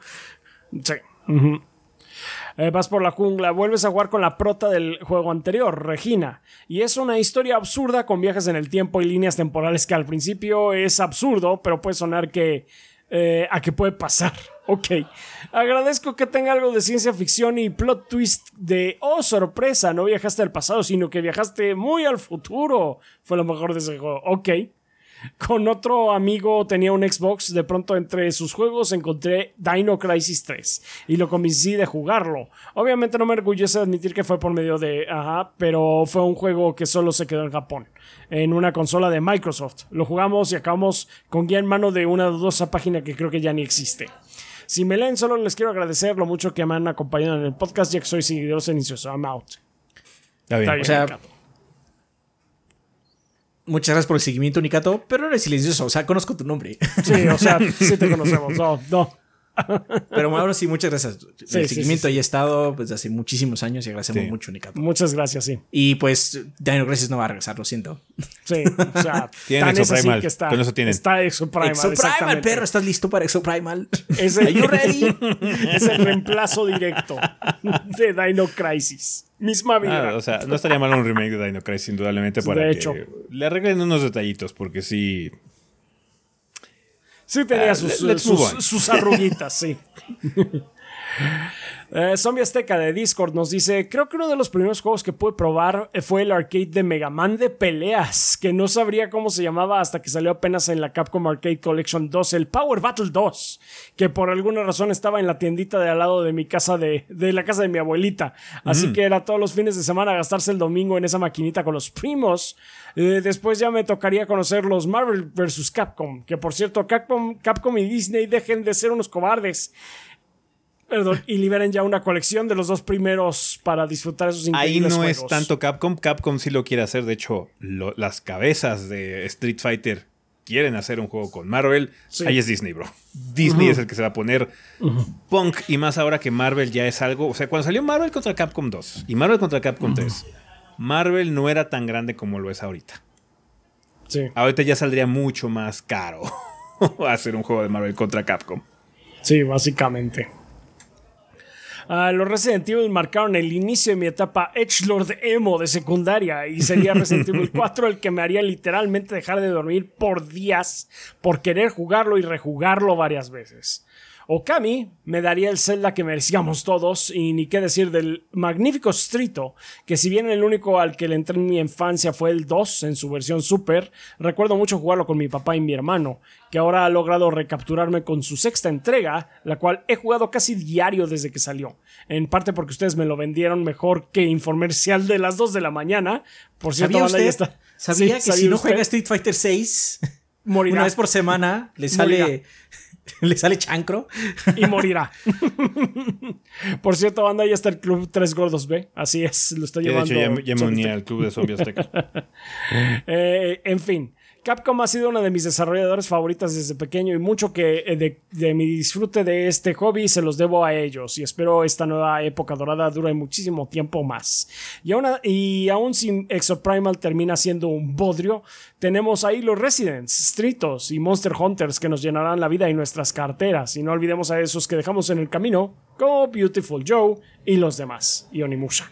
Sí, Esta- fue- Crisis, ya lo, ya lo establecimos. Dino Crisis está bien muerta, ¿verdad? Así es, sí, así es. Pero Exoprimal, güey. si esto fue leído, pues les agradezco el tiempo, que el gordo es eterno y shalala, shalala. Bien, gracias, Omi Azteca. Kid, eh, Kid de BG de YouTube dice: Los tres mejores juegos de Capcom son Zelda, Oracle of Season, Zelda, Oracle of Ages y Zelda Minish Cap. Gracias, que el gordillo es eterno. You're a fucking disgrace. Wow. Let's move on. No lo vi, venir, no lo vi venir. Así Sabemos que es broma Kid, pero qué pedo. Sabemos que es broma aquí, pero no mames. O sí sea- son buenos, pero, pero no mames. O sea, no mames, qué pedo. Está bien. Son buenos juegos, eso sí. Sí, sí, sí, sí lo son. De hecho, a Ah. Kid le gusta mucho el Minish Cap. El. Minish Cap es muy bueno. Re- realmente sí es muy buen juego. Es, es de hecho uno de los Zeldas que tiene mejor eh, diseño artístico en particular. Sí, sí, sí, sí. Particularmente Es- es muy tiene muy sí. buen diseño artístico, sí. Pero qué chingados, Kid. Pero, You're a fucking Pero disgrace. bueno. Let's move on. wow. Está bien. Está bueno. Pues gracias, Keith. Siguiendo con W Lady Santos de YouTube, dice: Hola gordos, estaba tratando de recordar mi primer juego de Capcom, pero seré sincero, no lo recuerdo a la perfección. Sin embargo, me gustaría mencionar uno de los primeros que recuerdo: es Super Puzzle Fighters 2 Turbo. Recuerdo que mi papá compró una computadora por allá del 99 y aunque me apena confesarlo, me dijo que traía instalados unos juegos. Y yo con unos 7 años de edad escuché juegos y comencé a darle. Entonces eh, fue que descubrí Super Puzzle Fighters.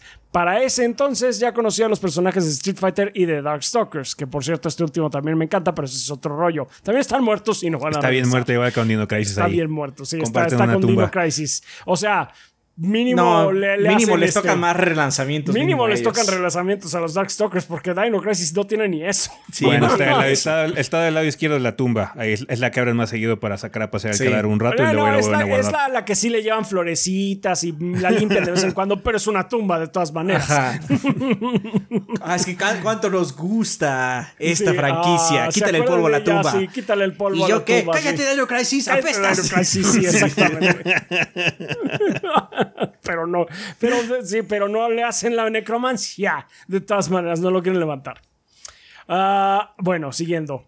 Ah, y ver personajes en miniatura tirando golpes mientras se rompen gemas de colores me llamó mucho la atención. Le mostré el juego a mi hermano mayor y descubrimos que podíamos modificar los controles para jugar los dos desde el mismo teclado.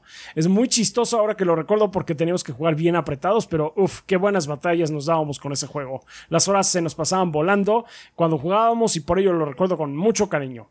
Más tarde lo compré en PlayStation 3, pero ya saben, la vida de adultos y ya no hemos podido revivir esos momentos. Sí, entiendo. Ah, de ahí en fuera conocí Resident Evil 2 en el 64 y pues, ¿qué les puedo decir, gordos? Capcom me atrapó desde entonces haciéndome comprar cada maldito juego de Resident Evil sin importar si es nuevo o solo relanzamiento. Estoy viendo a ti Resident Evil 4 y todas sus versiones. Segura. Bueno, gordos, disculpen la extensión del texto, pero era necesario. Si eligen mi comentario, podrían mandarle saludos a mi esposa Vivi y a mi hija Renis. Eh, saludos, gordos, y arriba el gordeo. Pues saludos a Vivi y a Renis. Saludos. Saludos. Muchas gracias. Pues ahí estuvo, banda. Muchísimas gracias por sus comentarios. Hay, hay, varios, por si quieren leer lo que tiene que decir la banda. Eh, por favor, no dejen de checar la sección de comentarios del video anterior, sino también ahí están en el servidor de Discord en la sala correspondiente. Vale, pues vamos a pasar al tema de la semana que fue lo que les comentamos hace ratito y fue un anuncio del Nintendo Direct y es algo que francamente no esperábamos que llegara a suceder, si no es que pronto, quizás nunca, por una situación tan particular que había de problemas de licencias, llamémoslo, ya que es muy similar a lo que ocurre con los Street Fighter EX, eh, que tiene una situación de licencia de Capcom y Arica.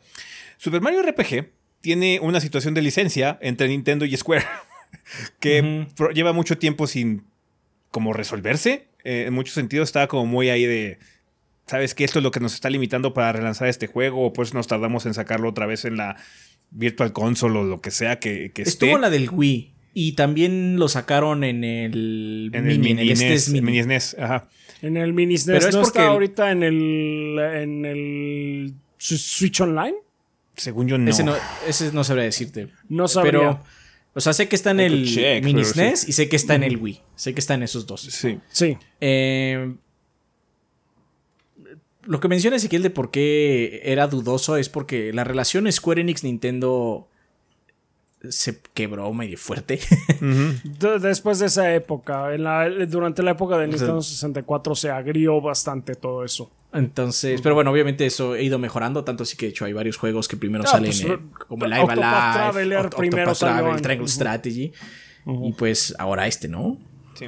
Un remake completa, hecho y derecho de Super Mario RPG, no en un sentido muy drástico, el remake es básicamente un pulimiento, una actualización gráfica, pero sin cambiar la perspectiva ni el modo de juego aparentemente, ¿no? Aparentemente, por lo menos en lo que mostraron. Lo que sí se ve que vamos a mejorar un poquitín son las secuencias narrativas. Va a haber como cinemas un poquito más elaborados, porque de hecho en el trailer que mostraron en el Nintendo Direct se ve una parte donde Mallow se está cayendo por las escaleras y es un cinema hecho y derecho. Ajá. Ajá. Eh, eso no teníamos en, el, Mario RPG original de Super Nintendo. Hay algunos detalles interesantes y creo que el que más llama la atención y el más eh, celebrado es que Yoko Shimomura, eh, la compositora original, se va a encargar de la nueva versión de, ah, de la banda sonora de este juego. Entonces básicamente va a estar retrabajando, reorquestando, remasterizando su trabajo previo, lo cual es bastante padre porque uno de los aspectos más memorables de Super Mario RPG es precisamente la música. Em, el trailer muestra mucho del gameplay, por eso les digo que realmente no se ve, perdón por la, luz que se me está, está teniendo un falsillo banda que no he podido arreglar. Em, se ve que está teniendo una situación muy similar a lo que tenemos en el juego. Algunas cosas podrían cambiar eh, ya entrando en un deep dive, pero por lo que vemos es básicamente Mario RPG nada más con gráficos actualizados, ¿no? Sí, de hecho, lo que mostraron de gameplay. Pues es Mario RPG. Em, a mí me gustó. Pero también es porque me gusta mucho el juego. O sea, la nostalgia pesa grande en mí, en este juego en particular. Sí, en este particularmente sí. Y pues me alegré mucho cuando lo mostramos. Así como, no mames, Mario RPG está de regreso, güey. Em, no sé qué tanto impacto tenga para la gente más joven final del día es un juego de Super Nintendo. Al final era cuando éramos nosotros, éramos niños. Y eso fue hace ya rato. Pero indudablemente es un juego de calidad. Un juego que tiene que ser en conjunto entre Square y Nintendo. Y eso siempre tiene. Pues más trabas y enredos que se pudieron solucionar afortunadamente. Y creo que el, toque especial de que Yoko Shimomura está de nuevo en, en la música le da un extra para mí, por lo menos. El, soundtrack de ese juego es, muy bonito, es muy padre. Sí. Me, gusta. en su época me gustaba mucho porque era un RPG sencillo. Tiene mucha profundidad si tú quieres. Pero tiene muchos elementos que son muy activos y que son fáciles de digerir porque van de la mano con las cosas que son Mario, que Mario tiene esta idea de ser un juego para todo mundo, ¿no? Sí. Para la época en la que salió Mario RPG ya estábamos entrando a los RPGs japoneses más intensos, ¿no? Entonces este funcionaba como una especie de introducción a los RPGs, o así yo lo sentía por lo menos. Lo sentía como más fácil al lado de un Final Fantasy, digamos. No estoy diciendo que no, no tuviera su complejidad, hay varias mecánicas que puedes aprender para ser mucho más efectivo. Pero, por lo, pero tampoco era un juego así como que digas, no mames, es que no, sé qué hacer. Sí tiene sus momentos perros, eso sí, tiene unos momentos donde sí como que chingados. No, y también tiene jefes especiales de reto y demás, ¿no? Entonces, Sí, de hecho, tiene sus momentos me que gusta- pueden ser difíciles si los buscas. Me gustaría que cambiaran un poco eso. Spoilers, supongo, perdón. Hay un jefe final, bueno, hay un jefe extra, que es como un guiño a Final Fantasy IV en particular, Final 4 o 5. Igual podrían cambiar un poco eso, al final ya hay más Final Fantasies, ¿no? Pero bueno, quién sabe qué hagan. ¿no? O Mm. sea, por lo que vimos va a ser el mismo juego. Nada más que. Pues 3D. Bueno, Sí. ya con un estilo más ad hoc a lo que supongo querían hacer en su época. Porque, bueno, no sé si sepan, pero el. Bueno, me refiero a la banda, o sea, Ezequiel y Rafa sí saben. Este. El juego originalmente. Y bueno, para hacer los sprites del juego hicieron modelos 3D, renderizaron esos modelos Y los convirtieron en sprites. Ajá, y los convirtieron en sprites, similar a lo que pasa con Donkey Kong Country. Con Donkey Kong, con Killer Instinct de, de su época. Sí, básicamente el método rare de ese Ajá. entonces, sí. Hicieron esa movida, ¿no? Entonces, si tú ves los modelos que usaron de aquella época, a los modelos de ahora son muy similares. Están un poco simplones, eh, pero yo siento por lo menos que es por eso. O sea, es que queremos que se vea como queríamos que se viera, como se ven esos modelos de aquella época, ¿no? Sí. Aún así, creo que le hacen falta más efectos. Sí, y ese es mi problema. Eh, honestamente, yo cuando lo vi fue así de. No me gusta cómo se ve. O sea, estoy muy contento, pero no me gusta cómo se ve. Porque parte de ese proceso que, eh, que estás mencionando le daba como mucha sustancia de claroscuro, de juego de sombras, a los sprites que resultaban de ese proceso de modelaje.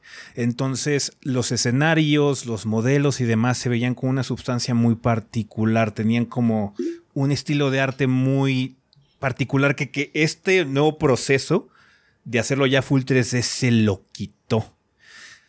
Siento que pudieron haber hecho, es que sí queríamos quizás que así se viera, Más estilizado. pero no se vio así. Entonces, ¿por qué no lo hacemos más estilizado para que se vea como una versión modernizada de cómo fue el resultado, no como lo que queríamos hacer originalmente?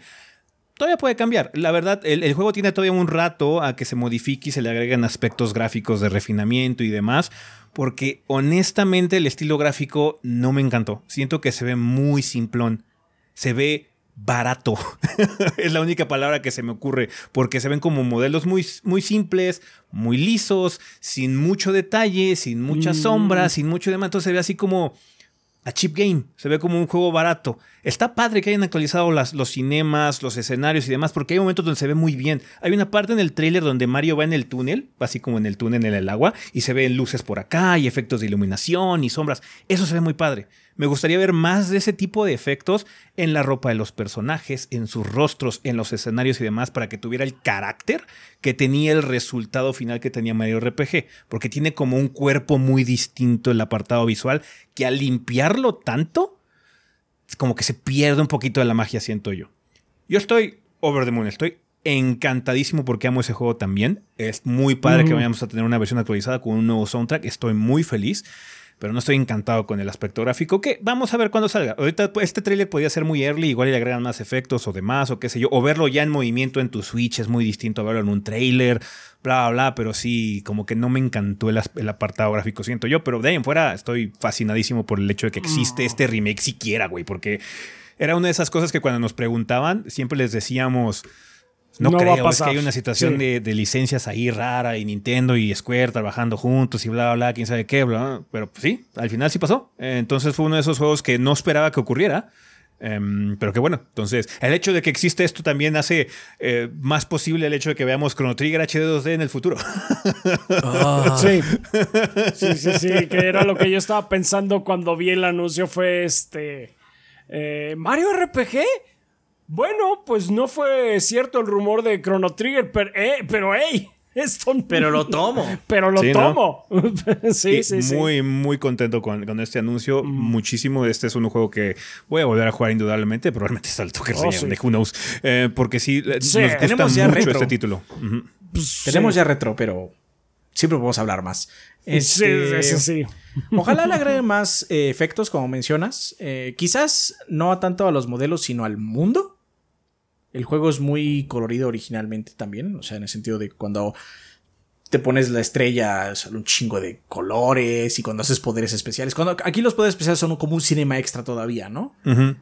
Pero bueno, cuando hacías los poderes parecía una pinche madre de estrobo, básicamente, ¿no? En tu pantalla en el, en, el viejo Super Nintendo. Más colores y más efectos le ayudarían, porque de hecho, algo que hace muy bien Octopath es que los efectos, los personajes pues, son sprites, aunque estén en un plano 2D, ¿no? Bueno, 2, 3D, perdón, en un plano 3D son sprites. Por eso es 2.5D. Pero algo que le da mucha vitalidad al combate y a lo que está haciendo es que tiene muchos efectos todo el tiempo. Cuando golpeas, no solo tu mono hace esto, hace esto y sale luces y suena. O sea, es como muy llamativo. Y pues Mario RPG se beneficia de esto porque pues, es un juego llamativo. Sí, sí, sí. Eh, no, o sea, no es que sea terrible, solamente el problema es que tenemos el producto original y me gusta más la estética del producto original. Eh, que, la del nuevo y pues no debería ser el caso de cuando ya tenemos la tecnología para un título tan simple porque ni siquiera es un RPG, no es como Final Fantasy VII Remake, es otro monstruo, ¿no? O sea, no es, es un... Es otro juego. Es otro juego completamente, ¿no? Este es, pues, básicamente es Mario RPG, nada más con gráficos actualizados 3D de modernos, pero como que perdieron un poquito la magia, siento yo. Para mis gustos. Igual hay gente, la gran mayoría de seguro está fascinado con él, eh, perfecto, qué padre, pero sí, eh, no como, como, que este era el juego que siento que pudieron haberle metido más detalle a los modelos y todo lo demás, eh, como lo que tuvo el potencial. Se hubiera beneficiado, siento yo, para la estética que al final resultó de este juego, ¿no? Eh, que mucho, de hecho, también era el, parte del ruido que generaban las RTs viejas. Eh, por eso los juegos viejos de, de, Super Nintendo se ven mejor en los RTs, porque los efectos como de difusión que tienen los píxeles de esas pantallas hacen que las cosas se suavicen, pero generan efectos muy padres. Eh, visuales que no se pueden replicar con cosas como pantallas HD, ¿no? A final de cuentas, aunque, tengamos emuladores Hay filtros, pero no funcionan también. no, es, no es lo mismo. Entonces, igual y mucho es eso, eh, eh, en muchos sentidos, pero hey, encantadísimo de que esté este, este remake. Y claramente el internet y toda la gente que es fan de Nintendo estuvo también a, echando el alarido de, felicidad, porque es un, es un. Es un acontecimiento importante que no pensamos ver por la situación tan complicada que tiene de licencias. pero qué bien, de hecho, por eso nunca hubo un Mario RPG 2. Por eso tuvieron que cambiar y hacer como el, pivote hacia, hacia Mario, Paper Mario, porque hacia Paper Mario. fue uno de esos juegos en los que todas las cosas se alinearon en su momento para que existiera y nunca más volvió a ocurrir. Pero pues, Igual está de regreso. Está de regreso. Qué padre. Qué padre, la verdad. Sí. Bien, pues está muy sencilla la cosa. De hecho, eh, nada más queríamos platicar un poquitín más, hacerlo el tema de la semana, porque queremos saber sus comentarios. Nos interesa saber, banda, qué es lo que piensan sobre este remake, si les gustó cómo se ve, eh, qué, expectativas tienen eh, de, esta nueva, de este nuevo lanzamiento de un juego tan querido como Super Mario RPG.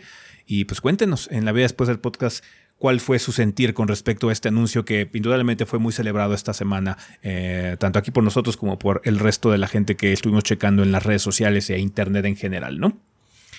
Vale, pues bueno, banda, eso sería todo con respecto al tema de la semana. Vámonos a comunidad.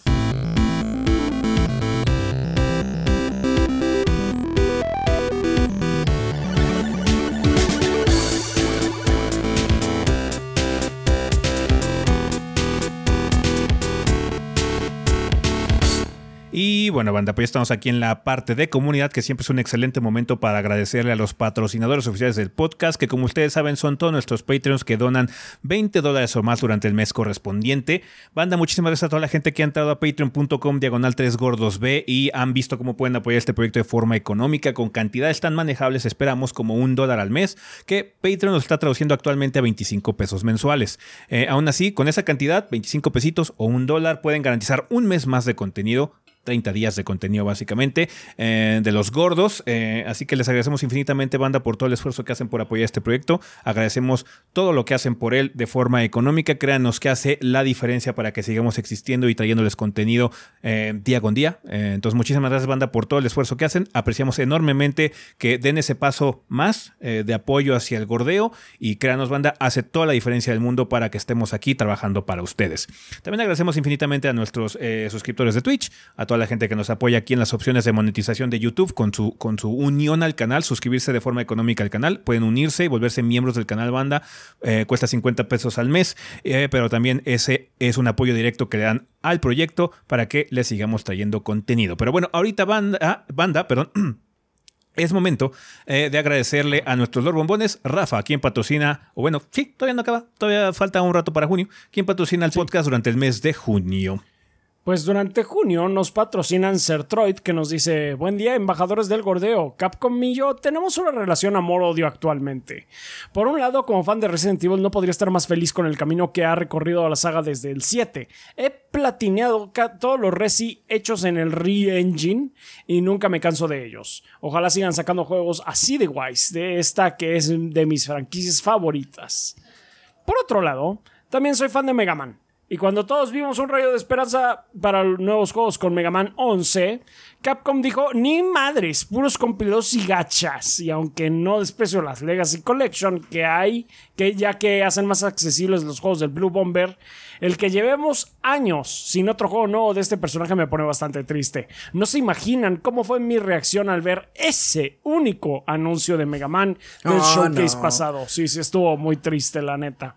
Sí, sí, sí. Es, es muy lamentable la situación en la que se encuentra actualmente Mega Man, sobre todo porque el 11 estuvo muy padre, la verdad. Fue un buen back to basics ese juego, con sus cosas nuevas. Ya por último, la franquicia más reciente de Capcom que descubrí y hasta ahora me ha encantado son los juegos de Ace Attorney. Son títulos que me han hecho reír y emocionarme con cada nuevo caso. Tanto me gustaron que compré todos los que había en el 3DS antes de que cerraran la eShop. Eso es todo. Si me extiendo más, Modoc se enoja. Un saludo y siguen igual de piolas. Pues muy bien, Sertroid. Gracias. Por lo menos ya tienes a esos. Eh, gracias. Consultorio de dientes limpios nos dice: Buen día, gorditos y banda. Estos horribles calores nos recuerdan esa bella época de vacaciones que ya se acerca. Y les recordamos que el dolor de muela siempre escoge el momento perfecto para molestar. Que no lo sorprenda un dolor tomando un cóctel en la playita o una noche sin dormir porque a su castorcito se le inflamó el cachete. Vengan a su consulta inicial gratuita, va por cuenta de los 3GB, y planeen estas fechas con tranquilidad. Bueno, pues muchas gracias, consultorio Dientes Limpios. Y pues ya saben, banda, si van a irse de vacaciones, pues antes, no, no está de más que vayan a, a checarse la dentadura. Así es, así es. Es mejor prevenir banda que andar lamentando. Le sale más barato. Oh, también. sí. Y duele un chingo. Este, Carlos Espejel López dice: ¿Qué tal, gordos? Quería retomar el tema de la semana pasada sobre Capcom y compartir mis pensamientos. Como mencionó Adrián, mis opiniones estaban muy influenciadas por la revista Club Nintendo. Solía creer que todo lo que Capcom hacía era bueno y me sentía obligado a disfrutarlo. Sin embargo, con el tiempo me di cuenta que eso no siempre era cierto. Recuerdo cuando jugaba Mega Man, me frustraba mucho porque no era muy bueno en ello, pero sentía la presión de que tenía que gustarme debido a las reseñas y la reputación del juego.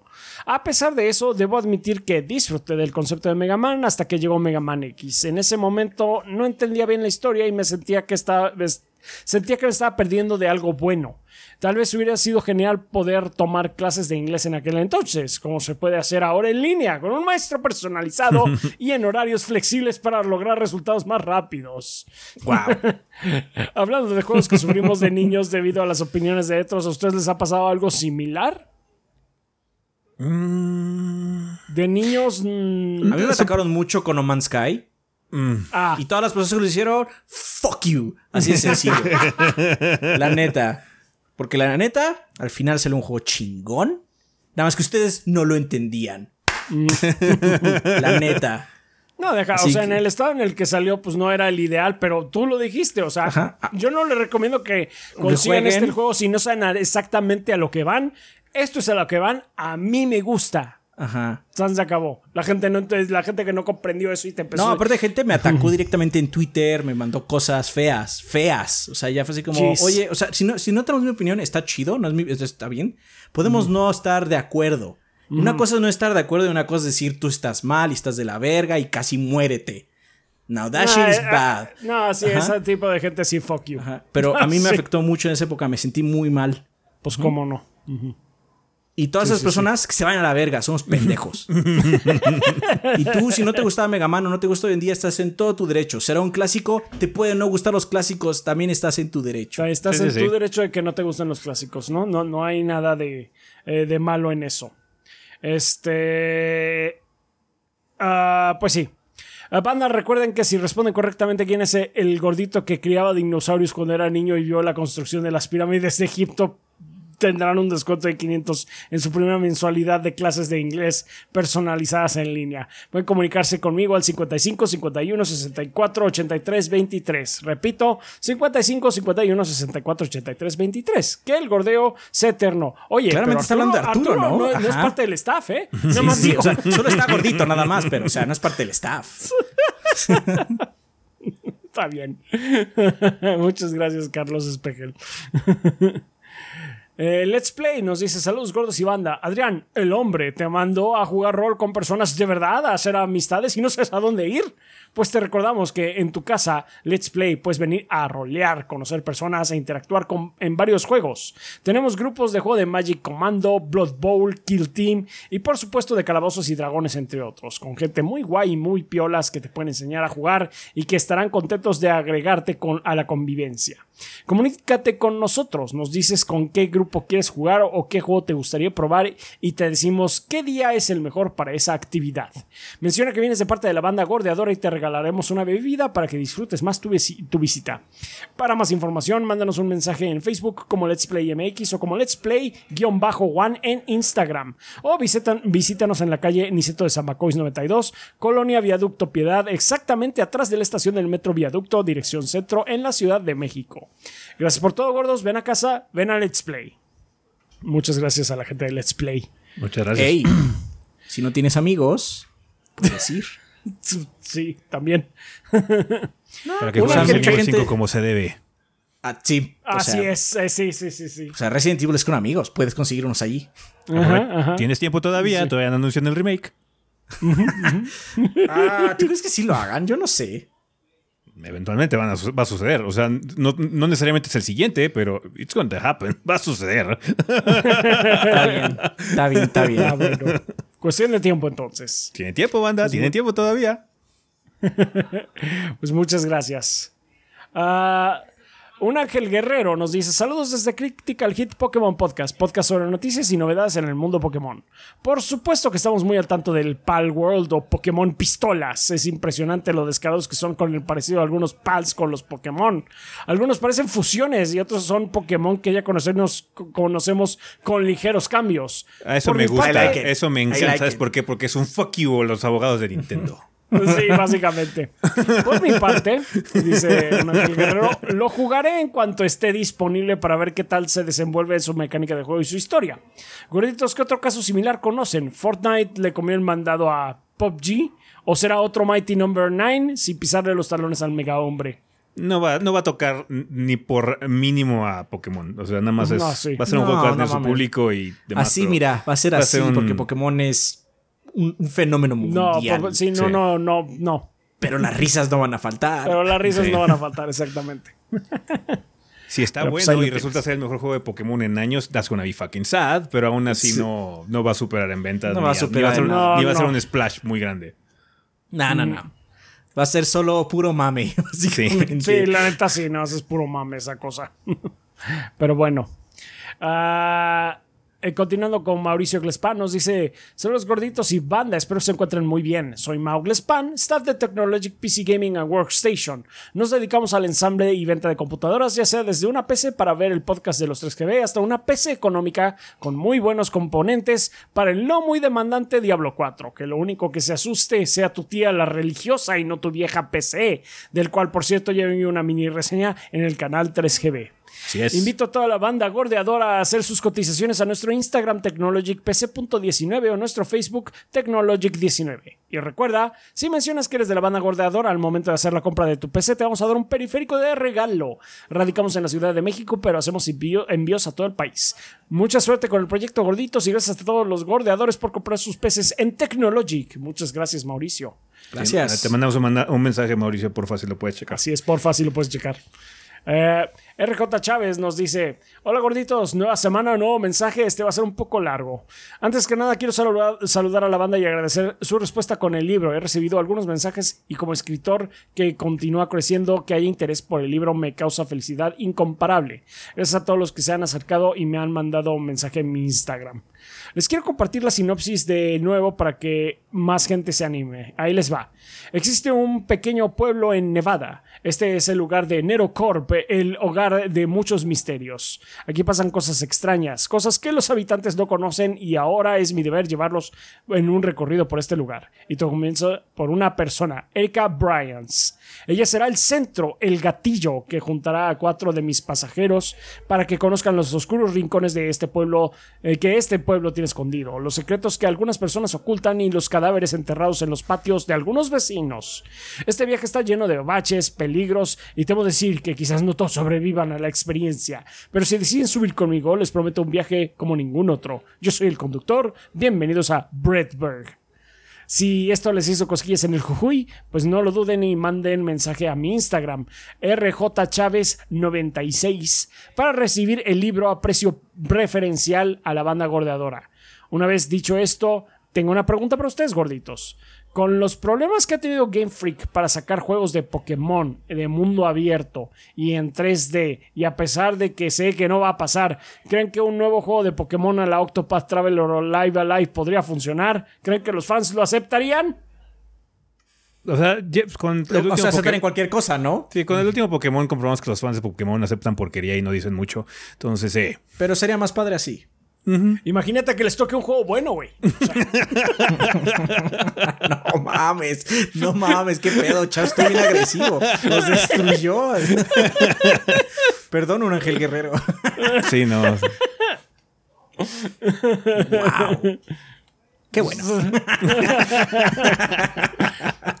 Pues, o sea, sí, que es- yo espero que sí, sí lo aceptarían en todo caso, pero No, pues sí. aceptarán cualquier cosa. Aparte dirán, ah, está bien bonito el bla bla bla, porque siempre dicen El eso. bli blu. Ajá. El, el, el ahora tiene un gorrito, güey. Ahora tiene un Este, gorrito, sí. Aparte, o sea, se vería mono, indudablemente se vería mono, porque si algo tiene bueno Pokémon, eso no es, es indudable, es quizás podemos decir que es algo objetivo completamente, es que tiene un diseño muy kawaii. Sí. Es como muy bonito, es así como Sus es muy raro que sí. no te guste quizás mínimo un Pokémon, así como este me gusta mucho, está muy padre, ¿no? Sí. O sea, mínimo hay un Pokémon que, Llame tu atención. que, que llama tu atención, así es. Y pues se verían bien así Sí. como en HD 2D y todo. Pero es claro que lo aceptarían, por favor. Aceptarían cualquier Sí. cosa. Sí, así es. Ah, gracias de nuevo por el espacio gorditos, los TQM y el gordeo, que el gordeo sea eterno, o al menos hasta que me muera, lo que pase primero. Está bien, RJ. Chávez. Muchas gracias y pues ya saben, banda, este, pueden visitarlo en su Instagram para eh, revisar eh, su libro. de Bienvenidos a Bredberg. Muchas gracias.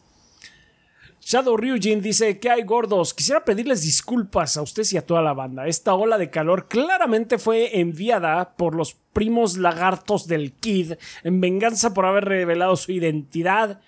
Ya en serio, ¿qué pedo con el calor? Sí, sí, está. está puerco. Ha estado brutal.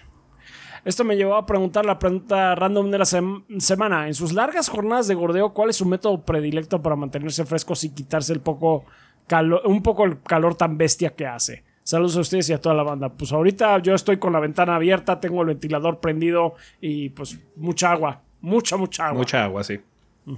Sí, yo, no, yo no tengo esas ventajas, no tengo ventilador lo suficientemente silencioso como para que no se meta en, en la grabación. Nada más me aguanto y tomo mucha agua. Está bien. Pues ahí lo tiene Shadow Ryujin. Muchas gracias. Tigre Negro nos dice: eh, Ve los anuncios de Nintendo Direct. Mario RPG Remake, lo necesito. ¡Ah! Se dispone a destruir las cosas de su oficina con locura frenética. Entra su jefe a la oficina. ¿Qué está pasando? ¿Por qué haces esto? Respondo en un momento de leve conciencia. Anunciaron remake de Mario RPG en el Nintendo Direct. Y yo y mi jefe nos disponemos a destruir mi oficina en locura frenética. Está bien. wow, tu, tu, tu jefe conoce, conoce Mario RPG, güey. Nice.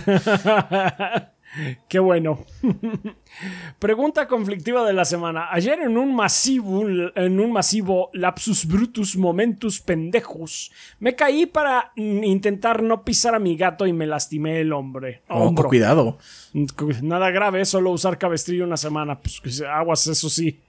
Es, es, estuvo peligroso. ¿Ustedes han tenido algún accidente que- en el que tengan que usar cabestrillo o yeso? Espero no tocar alguna fibra sensible con ello. Este. Eh, en secundaria me tuve una microfractura en el tobillo. Entonces tuve que tener yeso por un tiempo. Ah, y ya. o sea, ustedes saben que se me sale el brazo. Una vez me lastimé el brazo, se me luxó, me- se me zafó básicamente y usé cabestrillo un rato en lo que se me reparaba. Fue en la prepa. Me Sí. tuve un accidente y se me zafó. Ah, j- sí, eh, yo durante la primaria, por ahí de cuarto de primaria, si no me equivoco, me equivoco, tuve una, un esguince. Entonces sí tuve que llevar eh, cabestrillo, no, no cabestrillo, este yeso Y eso. durante unos días. Un saludo al Gabo. Adrián, tú eres el hombre. Rafa ves waifu. Y ese, los pelones, somos los más sexys. Que el gordeo se eterno. Muchísimas gracias, Tigre Negro. Muchas gracias. Este, sí. Eh, continuando con eh, Iñaki Hernández, nos dice: Hola, es la primera vez que apoyo al gordeo y tengo dudas sobre dónde se debe dejar el mensaje para el podcast. Una disculpa si no es aquí. El mensaje que quiero dejar es este. Sí, es aquí. Así es, es aquí, hiciste bien. Dejamos esta parte precisamente para que bien. vieras que hiciste lo correcto. Así es. Muy Ah, muchas bien. gracias por el apoyo. Aquí está tu mensaje. Gracias por el apoyo, gracias por el apoyo. Buenos días, gorditos. Los he escuchado desde eh, como el 2014 y hasta el día de hoy pude apoyar al gordeo. Me gustaría, si me lo permiten, hacer un poco de promoción desvergonzada. Soy el doctor. No, pues para eso está, para eso, para eso estás eh, en este Ustedes son patrocinadores. Ven, Los Así sponsors es. son los que tienen comerciales en el, en el programa y ustedes son sponsors. Así que hacen Así es. comerciales de lo que Ah, quieran. Pueden hacer promo- la- las promociones desvergonzadas que deseen. Ah, soy el doctor Iñaki Hernández. O soy ortopedista pe- y pediatra y general. No, ortopedista, Y- pediatra y general. ortopedista, pediatra y general. Y el día de hoy, en apoyo a los más pequeños de la banda, estoy ofreciendo el 20% de descuento en todas las valoraciones de niños y no tan niños. Y para los bebés de menos de tres meses, les ofrecemos el tamiz de cadera por ultrasonido gratuito con su pago de consulta de niño sano.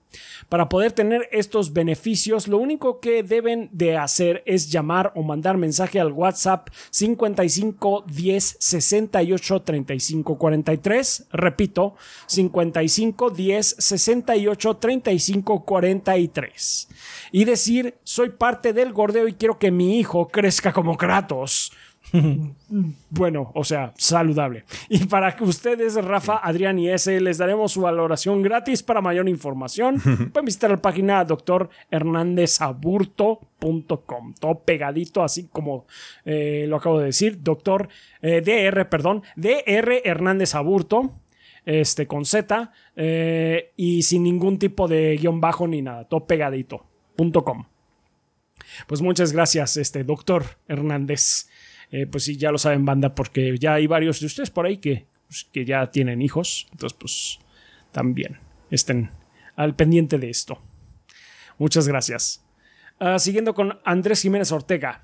¿Qué pasó, pendejos? Si es así el meme, creo que haberlo escuchado con ustedes. Sí, es- ese es de Archer. Ese es de, es de perdón, Archer. ese es de, de Archer, sí. Gordos, acabo de terminar Metroid Prime, mi primer Metroid ever. La neta esperaba algo más, no sentí esa magia que siento cuando termino otros juegos. ¿Debería darle otro chance a la saga? Saludos. Ah, pues igual y los 2D. eh, Igual y los les 2D Andrés, gustó, juega, puedes Andrés. checar con los... Si no te es gustó muy este bueno. de... Sí, sí, sí.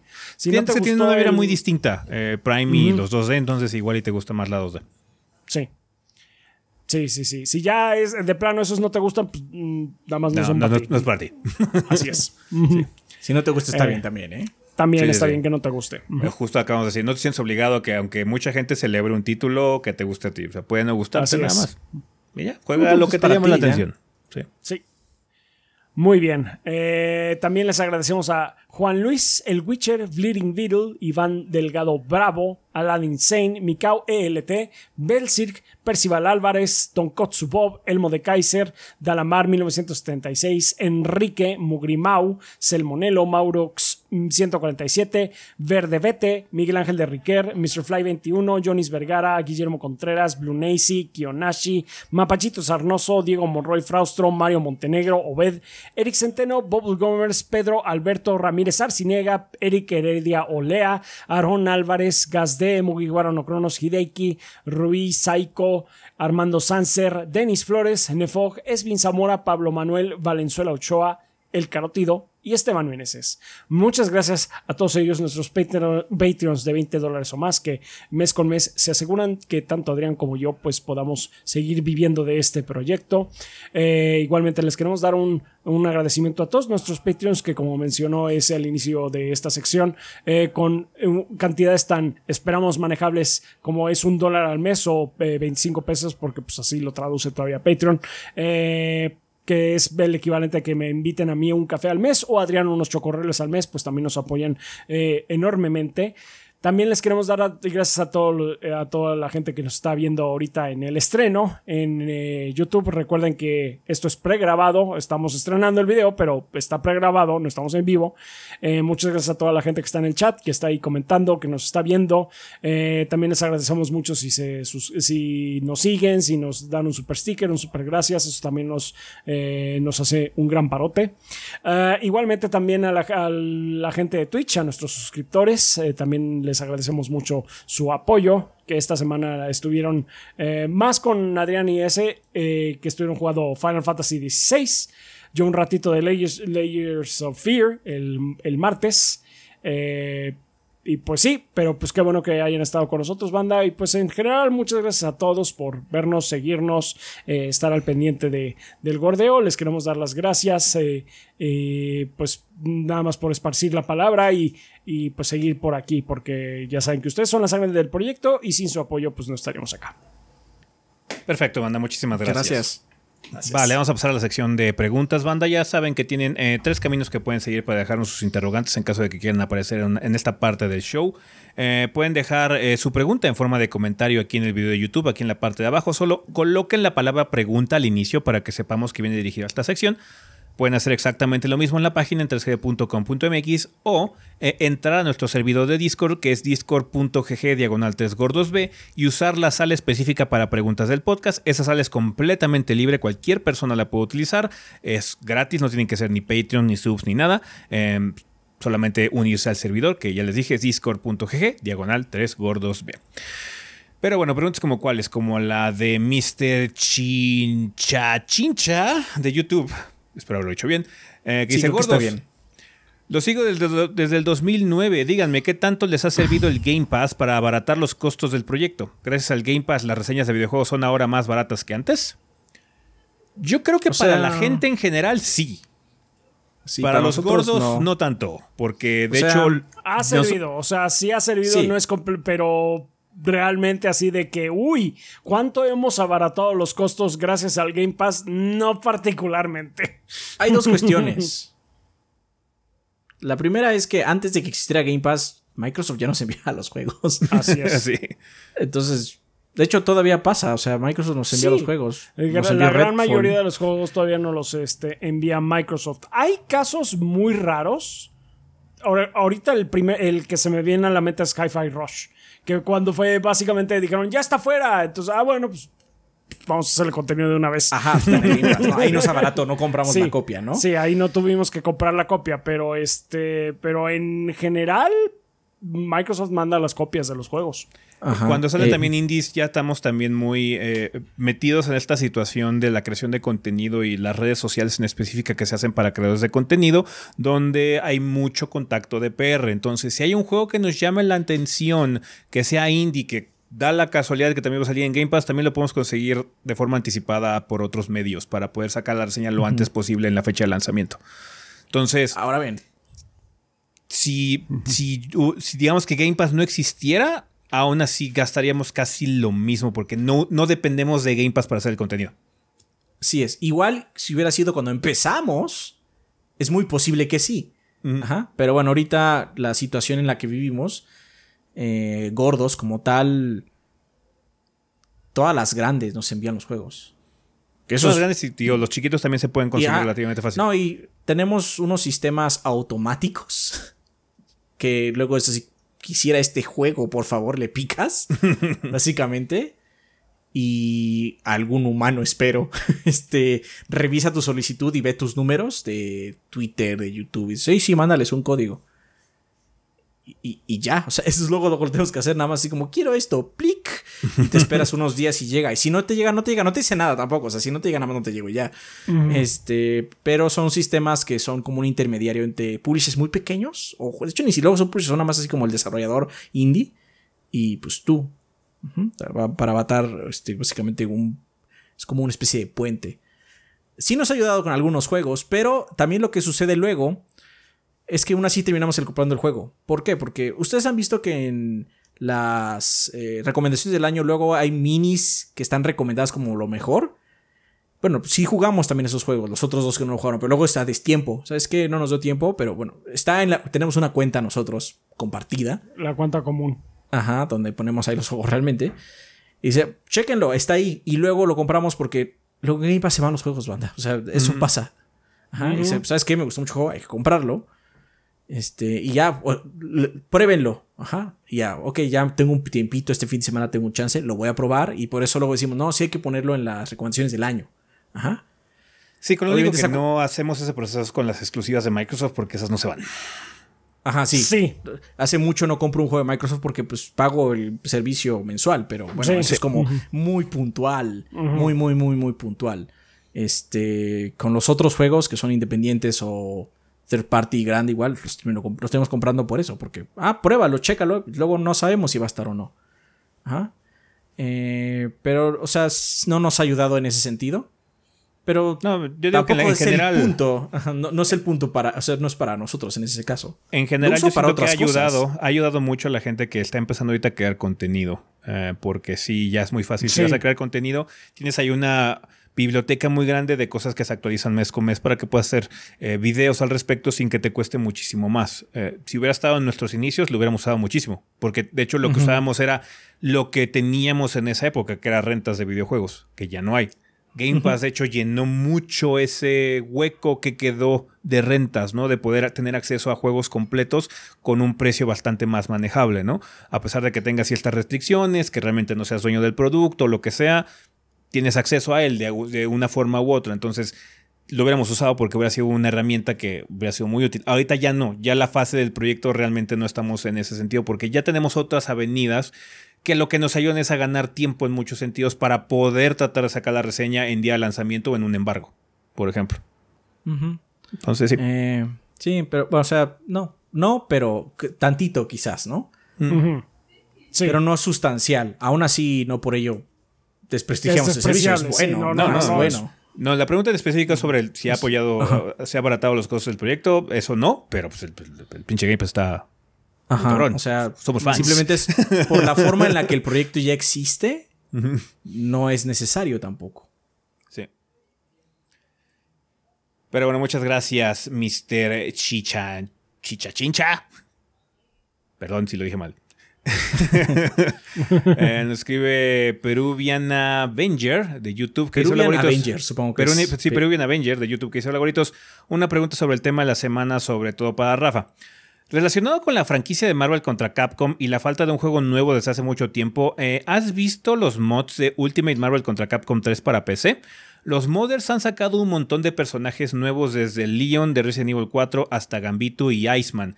¿Crees que sería posible que Capcom saque una nueva versión de ese juego? Es decir, el Ultimate Marvel contra Capcom 3, ya que el eh, Marvel contra Capcom Infinite no fue para nada de mi gusto. Saludos cordiales. Este, a ver, eh, empezando por lo de los mods para Ultimate Marvel contra Capcom sí, eh, 3. eh, sí, sí los he visto. O sea, hay cosas como que están padres. Está Bison, está Ken, está. Eh, han hecho cosas muy padres los modders. Em, pero sí, o sea, no importa qué tanto demuestre la comunidad, como lo hace al día de hoy, que todavía está muy interesada en un juego de Marvel contra Capcom, no es cosa de, eh, de ellos. Es más, ni siquiera es cosa de Capcom. En no, que, no poder sacar un nuevo juego de, de Marvel contra Capcom. Es cosa de Disney. Mm. Mm, O sea, porque Capcom ha dicho que está interesado. Ellos sí quieren hacerlo. Pero pues es un. Es una pesadilla ya ahorita de licencias. Y que seguramente tienen un costo mucho mayor a cuando lo tenían cuando Marvel contra Capcom 3 salió. Sí, seguramente. Porque Capcom contra. eh, Marvel contra Capcom 3. ¿De qué año es? ¿Se acuerdan? Pues ese era 2013. Play 3. 2000, no, como 2011, 2012, una cosa así según yo. 2011, 2012. Creo que ap- Debe ser esa apenas era la, la primera película de los Avengers se estaba gestando. Ujú. Entonces ah, todavía no era... 2011. Sí, 2011. todavía no era un... un, eh, No era el monstruo que es ahora. Sí, no era el monstruo Ah. que es ahora Marvel. La versión Ultimate es de 2011, perdón. No, la, la versión normal también es 2011. Ah, sí, claro, seis meses salieron de diferencia. meses, sí, fue, claro, la, fue la- o sea, fue la gran controversia de ese año, así que nadie, no, puso a nadie contento. Claro, la fue, la una, fue mamada, pero bueno. este, sí. Y por, por- por lo mismo, o sea, el eh, Marvel contra Capcom Infinite, pues sí, también ahí ha de haber sido mucho cuestión de licencias para... De hecho, fue lo que tú comentaste en tu, en tu reseña, ¿no? Ese que el lado de, de Capcom se sentía como que bastante locochón. Como que con personajes así. El- se, se notaba ¿Rarones? obviamente que lo que querían hacer era el push de lo que era popular en películas. así o sea, es. es que El de, de- el de Wolverine no puede ser la imagen junto con Ryu porque Wolverine no es parte del universo Marvel ahorita. En ese, en ese No, momento. sí, de hecho, me acuerdo de- del infame comunicado que hizo en ese entonces el Combo Fiend. Que El Combo Fiend era eh, un portavoz de, de Capcom. Y básicamente dijo: Es que los chavos ya no quieren jugar con los hombres X, güey. ¿De, qué estás hablando? Este O sea, juego no es para los chavos, bro. este Ajá, juego sí. no es para- o sea, sí, exactamente. O sea, ¿De qué estás hablando, hermano? O sea, tú, tú mejor que nadie lo sabes. Sí. o sea, yo sé que te están obligando a decir esto, pero vamos. O sea, en teoría sí. Veo muy bien la. Vi muy bien la propuesta de Marvel Infinite de incluir cosas como Gamorra, como Rocket Raccoon y eso, que se hicieron populares. Pero no nada más es para los chavos. Dije que no era para los chavos. No nada más es para los chavos, más bien. Tiene que ser para los dos. Pero uno de los emblemas de la franquicia es Río contra Wolverine. Tiene que estar Río contra Wolverine en el marketing, porque esa es la identidad de Marvel contra Capcom. Es, es- es- es lo que pasa. Eh, por eso está Ryu, Ken, Chun-Li, todos ellos en Street Fighter 6, porque tienen que estar. Punto. Em, entonces, sí, También- Marvel contra Capcom Infinite fue una situación muy complicada. Fue una oportunidad desperdiciada porque mm, Capcom dejó que Disney metiera mucho la cuchara y probablemente fue parte del trato que tuvieron que aceptar con tal de que existiera el juego. Aparte también, o sea, yo hubo un hubo reportes cuando salió el Ultimate Marvel contra Capcom 3 que para ciertos personajes de Marvel, Marvel o bueno, Disney ya supongo, dio como una lista de peticiones grande, así como el personaje no puede hacer esto, tiene que usar estos poderes, o sea, como era como muy puntual. Especialmente me acuerdo que hubo, hubo una nota sobre eso de Doctor Strange, que fueron como, no, es que este tiene un chingo de cosas que pidió la marca, ¿no? Para este personaje en particular. Imagínate ahora que es más poderosa. Que hasta cierto punto, yo creo que como está haciendo Capcom las cosas ahorita, se cumpliría por default. Porque es gente que presta mucha atención a la- al material original. Ah, Entonces no creo que, o sea, no tendría poderes muy raros Nova o Wolverine. Wolverine no tendría poderes de Spider-Man, ¿no? Entonces sí, siento bueno, que se pero cumpliría, igual pero lo que te piden es, o sea, quizás los de Mar Capcom son muy fans y ponen cosas de Spider-Man de los cómics. No, no, no, no, no el de los cómics, el de las películas. Sí, que la situación sea más enfocarse de nueva cuenta en películas o algo por el estilo, pero también algo que ha ocurrido es que se ha diversificado bastante el appeal de Marvel en general. Marvel Snap, Marvel Snap no nada más son referencias a las películas, es más, creo que ni siquiera hay. Y, y si hay, hay muy poquitas. Son mucho de cómics también Marvel Snap. Siento que también ya por el hecho de que ya Disney es dueño de todo, excepto ahorita de Spider-Man. Porque Spider-Man está en las películas Sony no va a soltar esa perra nunca. Um, no, nunca. Ah, van a hacer una película de Craven. Sí, es cierto. Sí. Sony no va a soltar esa perra nunca. Sí, Craven. cierto, Craven. Sí, Ya es estamos- claro. Ya estamos en un punto en el que quizás estén más abiertos a. Pues hagan referencia al cómic, hagan referencia a lo que quieras o bla, bla, bla. Igual ya son un ¿Quién poquito sabe? más laxos. Quién sabe. Porque también ya el, el MCU está un poquito en declive, ya no están generando tanto dinero. Es una situación rara ahorita que tiene Marvel.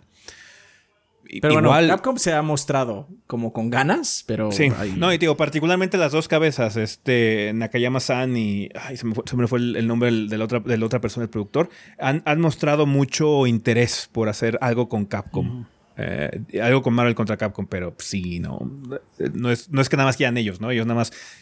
Si dan el sí, yo me encargo, básicamente. Son los que van a Sí, hacer, sí, pero sí, que den sí. el sí es el pedo. Que den el sí es el pedo. Pero bueno, pues sí, es lo que creemos que ocurre y va a ocurrir eh, con Marvel contra Capcom. Nada. No digas nunca, pero. No Espera pronto. sentado. Pero espera sentado, sí. Eh, nos escribe también Garden Sin de Discord que dice, muy buenas gorritos, antes de la pregunta un poco de contexto. Acre es un canal de YouTube que se dedica a reaccionar a distintos tipos de contenido, speedrun, no hit, reseñas, etc., relacionadas mayormente en los juegos de From Software.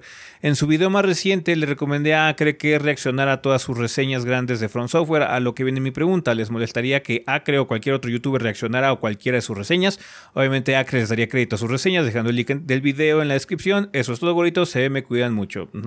Desde, siempre no hemos tenido broncas que la gente use nuestros videos en, en- en esa forma, ¿no? Mientras no resuban el contenido, básicamente Sí. no tenemos problemas, ¿no? O sea, pueden incrustarlo donde quieran, pueden recomendarlo en Twitter, en redes sociales o lo demás. Cuando haces una reacción, ya estás creando contenido. Ajá, y hasta cierto punto hay un acuerdo entre youtubers de que podemos usar nuestro contenido para hacer este tipo de cosas, ¿no? De más no, no robes sí. el video. Sí, el reacción verso eh, es muy... Es real. Es- está muy cabrón. Hay un video muy bueno de Just Trey Hayes, que es así como de. Sepla reaccionando a la reacción de la reacción de la reacción de la reacción de Just Trey Hayes diciendo esto, ¿no? Y al final está el Josh viendo ese video en Twitch, Con así bebiendo. bebiéndote. Ajá, entonces sí es así como. eh, se puede generar diversión. Entonces yo no tengo problemas con los contenidos de reacción. Veo luego muchas cosas. De hecho, el hecho de que nosotros hagamos co-stream de las conferencias del Summer Game Fest o lo Es que una sea, reacción. es una reacción. Entonces, es parte de la naturaleza y un tipo de contenido, pues, que le gusta a la gente porque es lo que, hemos siempre, es lo que siempre hemos hablado eh, con respecto a estas situaciones. A muchas personas le gusta mucho esa, ese tipo de videos porque se genera una especie como de relación temporal de camaradería, como si estuvieras viendo una película con alguien o una presentación con alguien, un video con alguien, como, como que es una compañía virtual hasta cierto punto y la gente disfruta mucho de eso. Entonces no tenemos problemas con que la gente haga eso de, con nuestro ahora, contenido ahora para bien, nada. o sea, todos los juegos Souls, hay videos muy viejos ahí. Yes. Yes. O sea, No nos hacemos responsables de lo Sí. que vea. Sí, Sí, no, y- porque y si muy probablemente no le guste nada de nuestro contenido. De las bromas. Igual no le gustan las bromas. O sea, estamos hablando de que la primera reseña de, de Dark Souls grande tiene una broma de cuánto, de cinco minutos del Sí, está larga. Esa broma está, larga. Aparte la va a ver sin contexto porque no va Sí. a ver lo otro. Sí, porque no vas a ver quién es el Daves. O sea, ¿qué, qué, de- qué diablos está pasando? Ajá. Pero Entonces, bueno, sí, o sea, no auguro que pasen cosas buenas, pero yo no, tengo problema. No, pero Igual vaya con mucho hate, sí, igual nos llega mucho hate por ahí, pero ahí es público.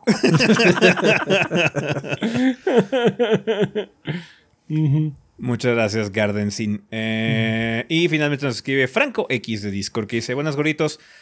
Mi primera pregunta por este, eh, por este medio, espero que la lean. Les mando un saludo. Mi pregunta está relacionada con las reseñas anticipadas. ¿Ustedes, como medio de videojuegos, se meterían en broncas si después del lanzamiento de un juego realizan otra reseña más sincera, entre comillas, ignorando los márgenes y prohibiciones que se les entregan junto con las copias anticipadas?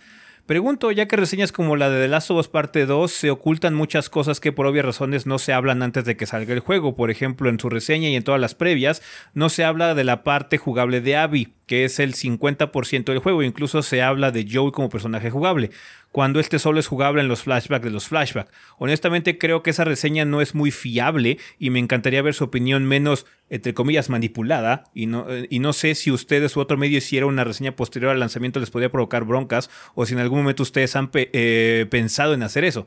Bueno, güeritos, espero se entienda y puedan responder. Muchas gracias y saludos desde Chile.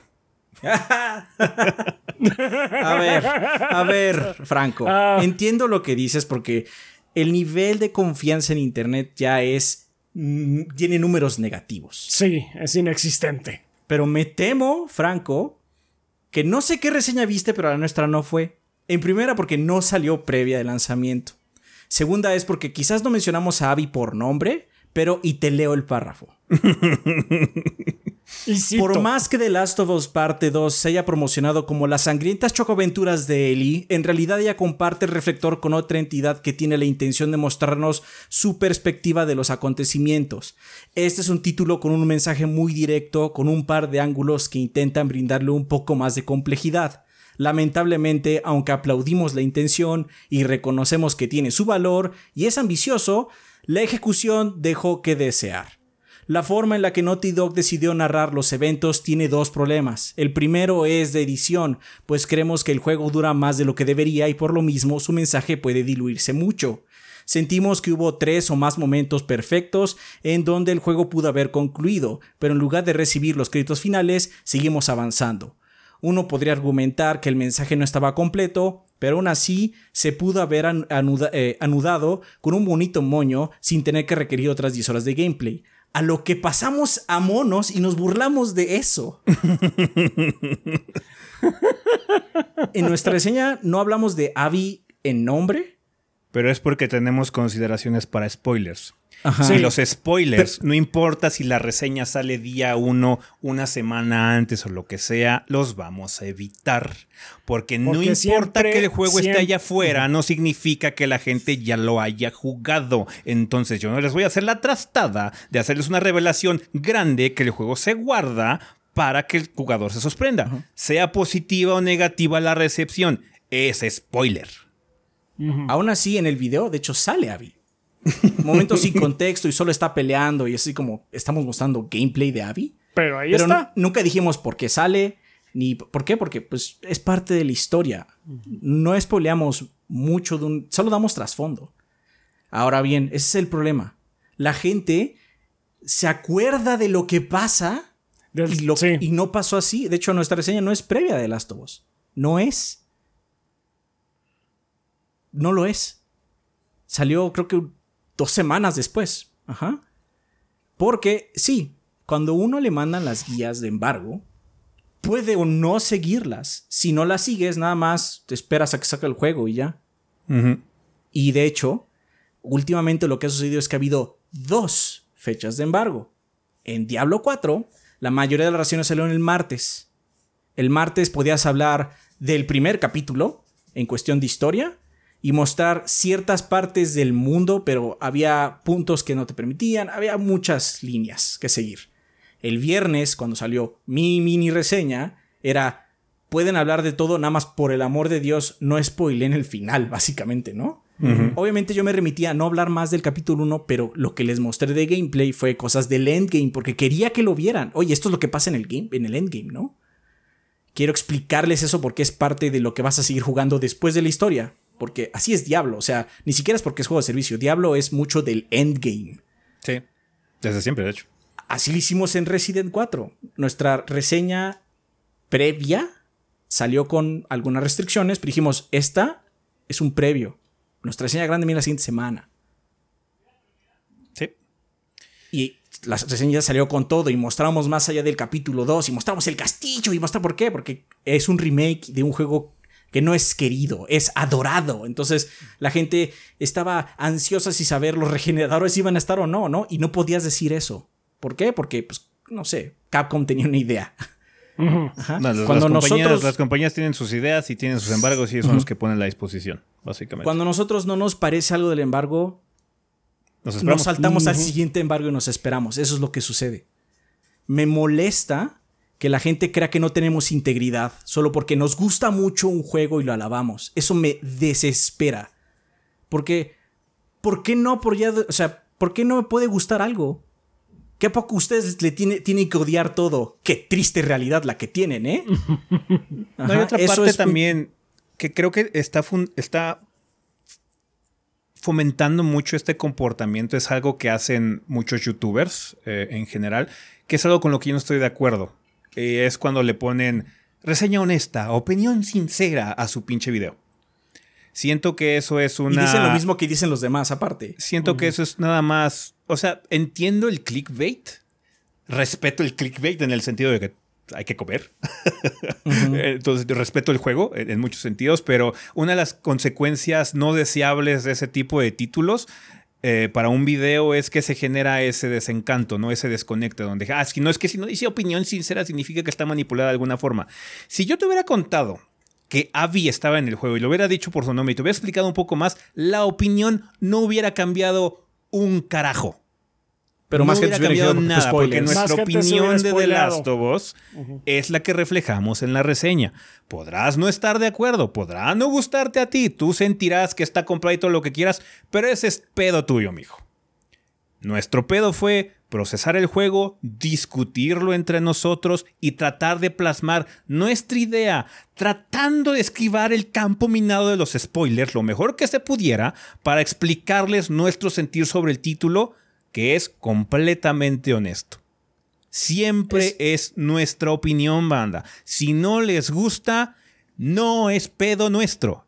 Es problema de ustedes, cómo lo procesan y cómo lidian con ello. Me importa un carajo si les gustó o no. Lo que me importa a mi banda es que yo les tengo que dar la información para que ustedes lo procesen como ustedes quieran. Yo ya, después de entregarles el video, me desconecto. Ya hice mi trabajo. Además, esto denota que ustedes creen que hacemos todo por dinero, pero los tenemos ustedes. Ajá, justamente el Patreon y todo eso es para no tener que vivir de Nintendo, ni de Sony, ni de Microsoft. Todas nos envían los juegos y créanos, los se los agradecemos mucho. Ajá, nos ayuda a mantener el contenido más fresco. Pero si una compañía me dice tienes que decir esto, le decimos que no.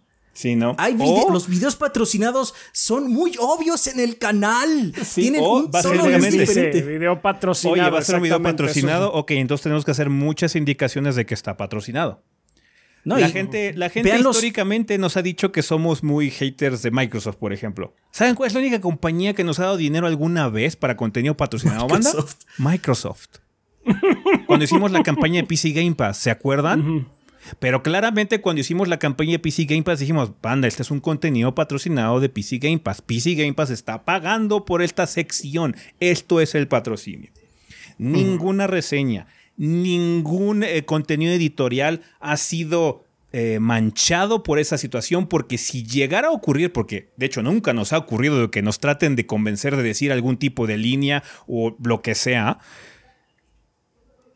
lo negaríamos, diríamos que no.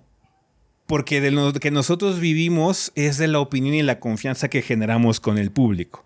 Que alguien la haya perdido, pues te digo, es su Lástima. problema, no es el mío. Yo hago mi trabajo y tengo la conciencia limpia al decirles que venimos a hacer el trabajo lo más limpio posible, dar una opinión, sea como sea. Si nos gustó, si no nos gustó, eso es lo que va a acabar plasmado en el video, en el contenido que hagamos. A veces nos equivocamos, omitimos cosas por error, porque Sí. no nos dimos cuenta, porque luego estamos muy cargados, hay semanas muy pesadas. Errores se cometen. Ajá. No somos perfectos porque nadie lo es. Pero nuestra opinión siempre es sincera. Y si hay algo del embargo que no nos gusta, decimos, no, es que esto lo tiene que saber la banda de alguna forma, nos esperamos y San se acabó. Sí. Perdóname, pero me molesta mucho esa actitud de la gente. Es que no son sinceros. Perdóname, pero yo sí soy sincero. Sí, no, es que implicar que de porque, porque estamos siguiendo un embargo está manipulado es algo que sí nos pone un poco nerviosos, como puedes ver. Lo que pasa eh, es, es justamente lo que están diciendo ese y Adrián.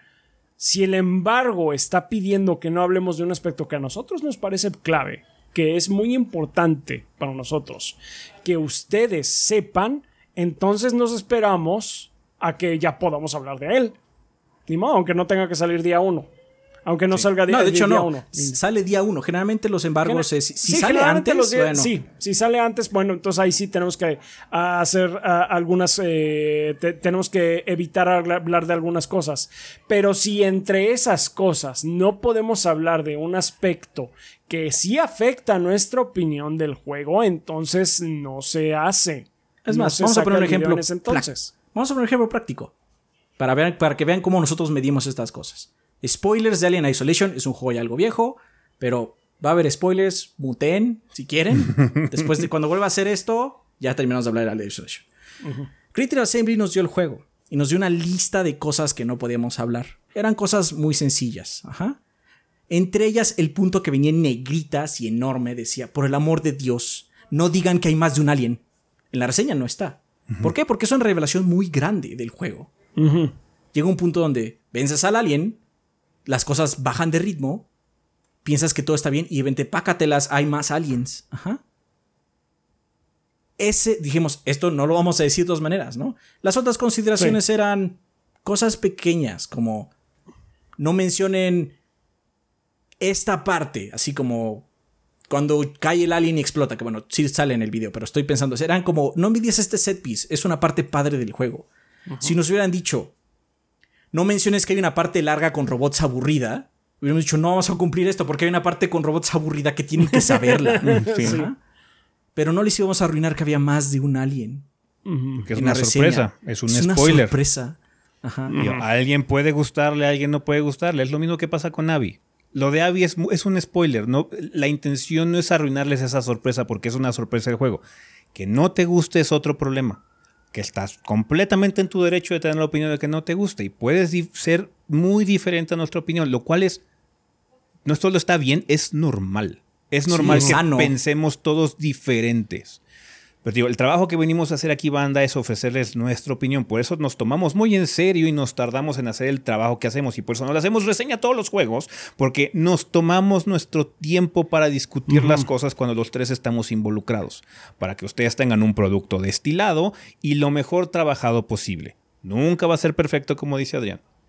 Porque se los debemos a ustedes. ustedes se merecen esa calidad o por lo menos ese esfuerzo de nuestra parte, ¿no? También otra cosa. Ah, perdón, perdón. Fin de los spoilers. Ah, sí. Ah, fin de los spoilers. Cierto, fin de los spoilers. También otra cosa importante eh, es de cuando hay ciertos aspectos en, la en el juego que nos mandan que no pudimos probar por lo mismo de que tuvimos acceso anticipado. Y ahí se hace la nota. Siempre tratamos de hacer esa nota para que ustedes estén eh, en todo caso alertas a algún tipo de actividad predatoria que pueden tomar eh, las compañías el caso de Diablo. Adrián no pudo ver algunas cosas de. No pudo ver Battle eh, Pass ni la tienda. del Battle Pass y de, y de todas maneras advirtió, sobre todo haciendo referencia al historial que tiene eh, Activision Blizzard en este respecto. Y pues por eso es nada más. váyanse con esta idea. Yo no pude probarlo, pero ya tenemos un antecedente. Entonces, no, y aparte, pues, ahí, con todo y todo, Blizzard me mandó unas fotos mínimo de la tienda. sí. Ajá, con todo y todo, me dijo, ¿sabes qué? Aquí están las tiendas, estos van a ser los precios más o menos en el rango. Y que ok, lo voy a poner en el video. Ajá. Me lo mandó, o sea, me dijo, puedes ponerlo en tu video. Ok, sí. En ese sentido fue bastante más claro, por lo menos, ¿no? Lástima eh, que no estaba activo cuando lo jugué, pero bueno, lo mencioné en el video. No lo probé, banda. Solo sé que va a pasar esto. Ajá. Y se menciona. Pero ahorita ya está tan tóxico el, Internet que la gente tiene, digo, nada de confianza. Los niveles de confianza están en números negativos. Y pues me da tristeza. La gente ya no puede opinar. Es, todos tienen que estar a favor o en contra. No hay ni matices. No puede gustarte algo y no puede no agradarte otra cosa. Nos han acusado de ser Xboxers, de ser Sonyers también. Porque eh, eh, no me acuerdo en cuál fue cuando dijimos que un juego nada más era exclusivo de. Ah, creo que fue con Final Fantasy, justamente.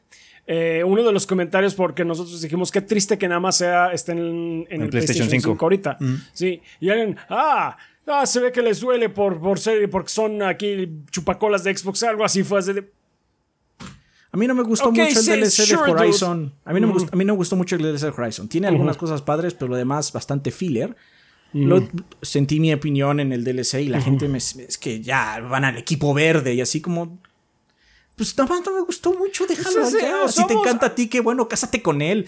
Pónganse de acuerdo, ¿saben qué? Pónganse de acuerdo. ¿Somos Sony, somos Xbox? ¿Cuál de las dos? No, ni somos todo y nada a la vez. Somos, todo y nada, porque ya también de Nintendo nos han dicho que somos unos vendidos de Nintendo. lo cual esa fue la más rara de todas, pero bueno, ahí está.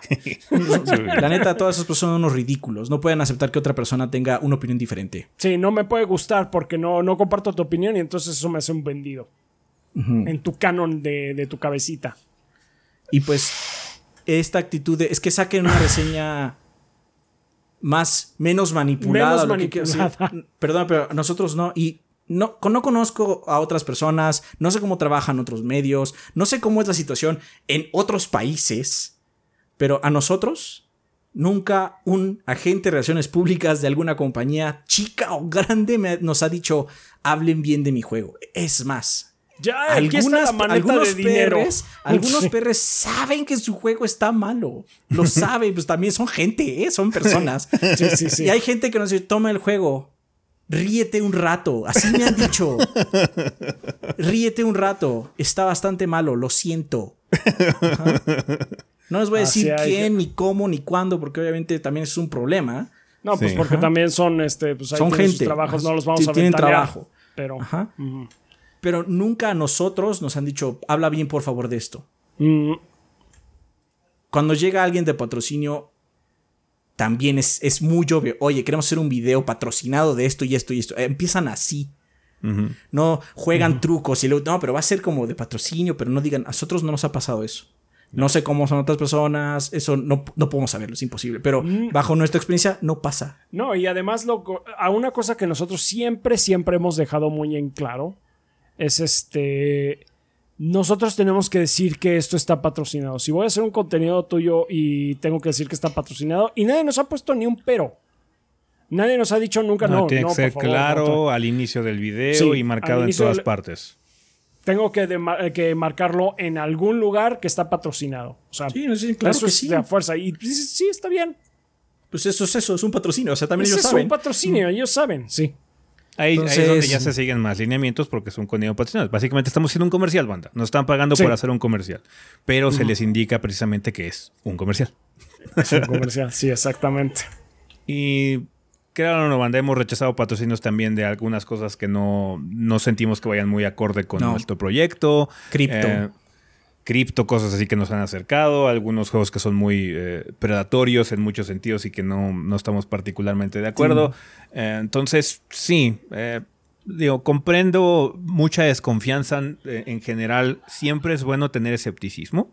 En muchos sentidos es saludable. Pero otra cosa es ya vivir en un mundo en el que sientas que todo el mundo te está engañando todo el tiempo. Em, es una existencia bastante. no tiene, yo no tengo ningún tipo de derecho, o bueno, nosotros en general como proyecto no tenemos ningún tipo de derecho que nos tengas confianza. Eso tú lo decías a final de cuentas. Pero cuando nos haces una pregunta como esta, te vamos a contestar con la verdad. Y la verdad es que no hay un contenido manipulado a los gorros. Ninguna reseña es manipulada. No es, No. es nuestra opinión. Que no te guste, que te enchile la cola, que sientas que no cumplimos de alguna forma, pues digo, ya es muy tu pedo, ya es tu cosecha, yo ya no puedo hacer nada. Yo ya hice mi trabajo al darte mi opinión, trabajar ahí eh, eh, mucho tiempo en destilar todas nuestras ideas para que quedara plasmada en un guion que luego se transformó en un video y tú haces con él lo que quieras. ¿Quieres tomar nuestras recomendaciones? Porque nuestras recomendaciones no, no necesariamente significa que te vaya a gustar el juego, sino que a nosotros nos gustó y lo recomendamos como algo sincero que nosotros queremos Ajá. hacer o lo puedes tomar como una agresión. Es De- tu de- problema. Es más, nos puede, puede- mucha gente puede decir eso del, del, fan- del propio Final Fantasy XVI. Es que he visto que en otros medios lo han, este, lo han destazado y que dice que, bueno, pues a, a ellos no les gustó, a mí sí. ¿Qué Siempre va a que pasar. te diga, hermano? Sí. Siempre a va a me pasar. gustó. Hay, gente que no le gusta el juego. Hay, sí, otros medios piensan como otros medios. Yo no soy otros medios, güey. A mí no me vengas a platicar lo que digan otros medios.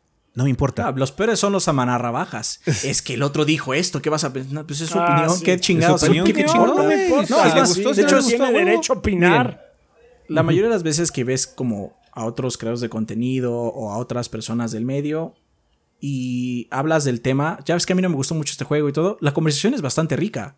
Nunca es agresiva. No.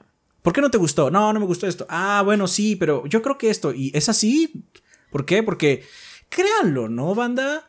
La gente que hace esto le gustan los juegos, aunque no lo crean.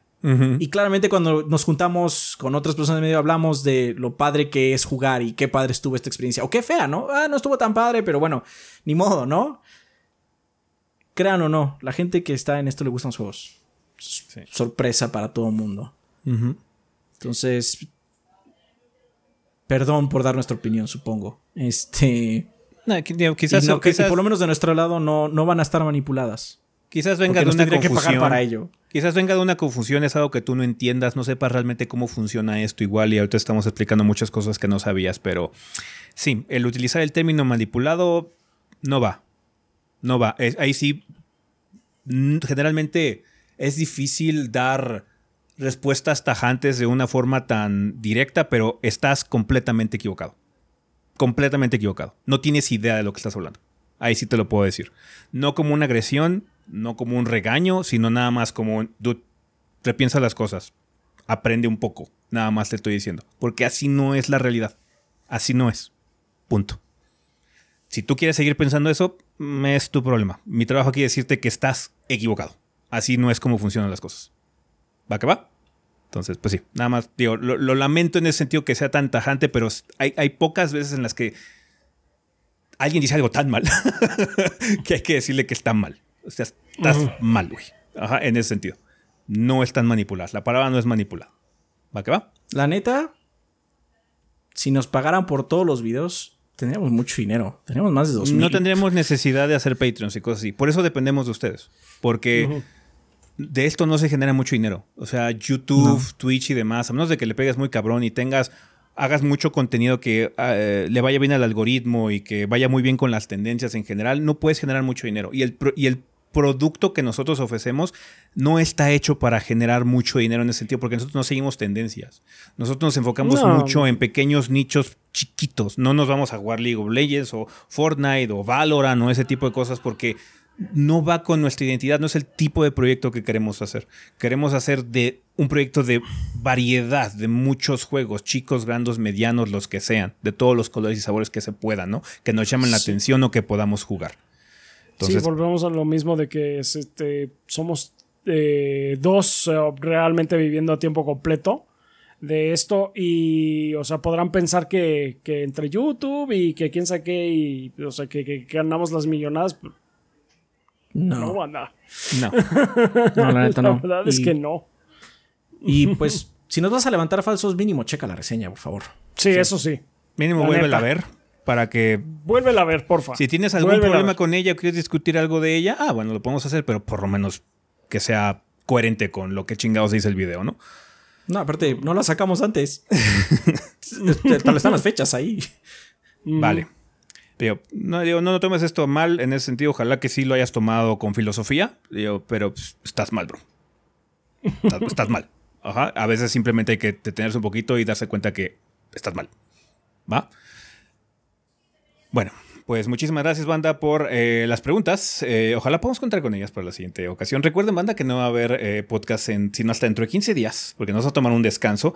Pero aún así pueden dejar sus preguntas, por favor. Eh, se van a acumular y las vamos a tomar en cuenta, ya sea en el servidor de Discord o en esta sección de comentarios. Para que ustedes puedan este, pues dejarnos su interrogante para el siguiente episodio y podamos contar con ellas en esta sección. Vale, banda, vamos a terminar ya este desmadre, así que a despedidas.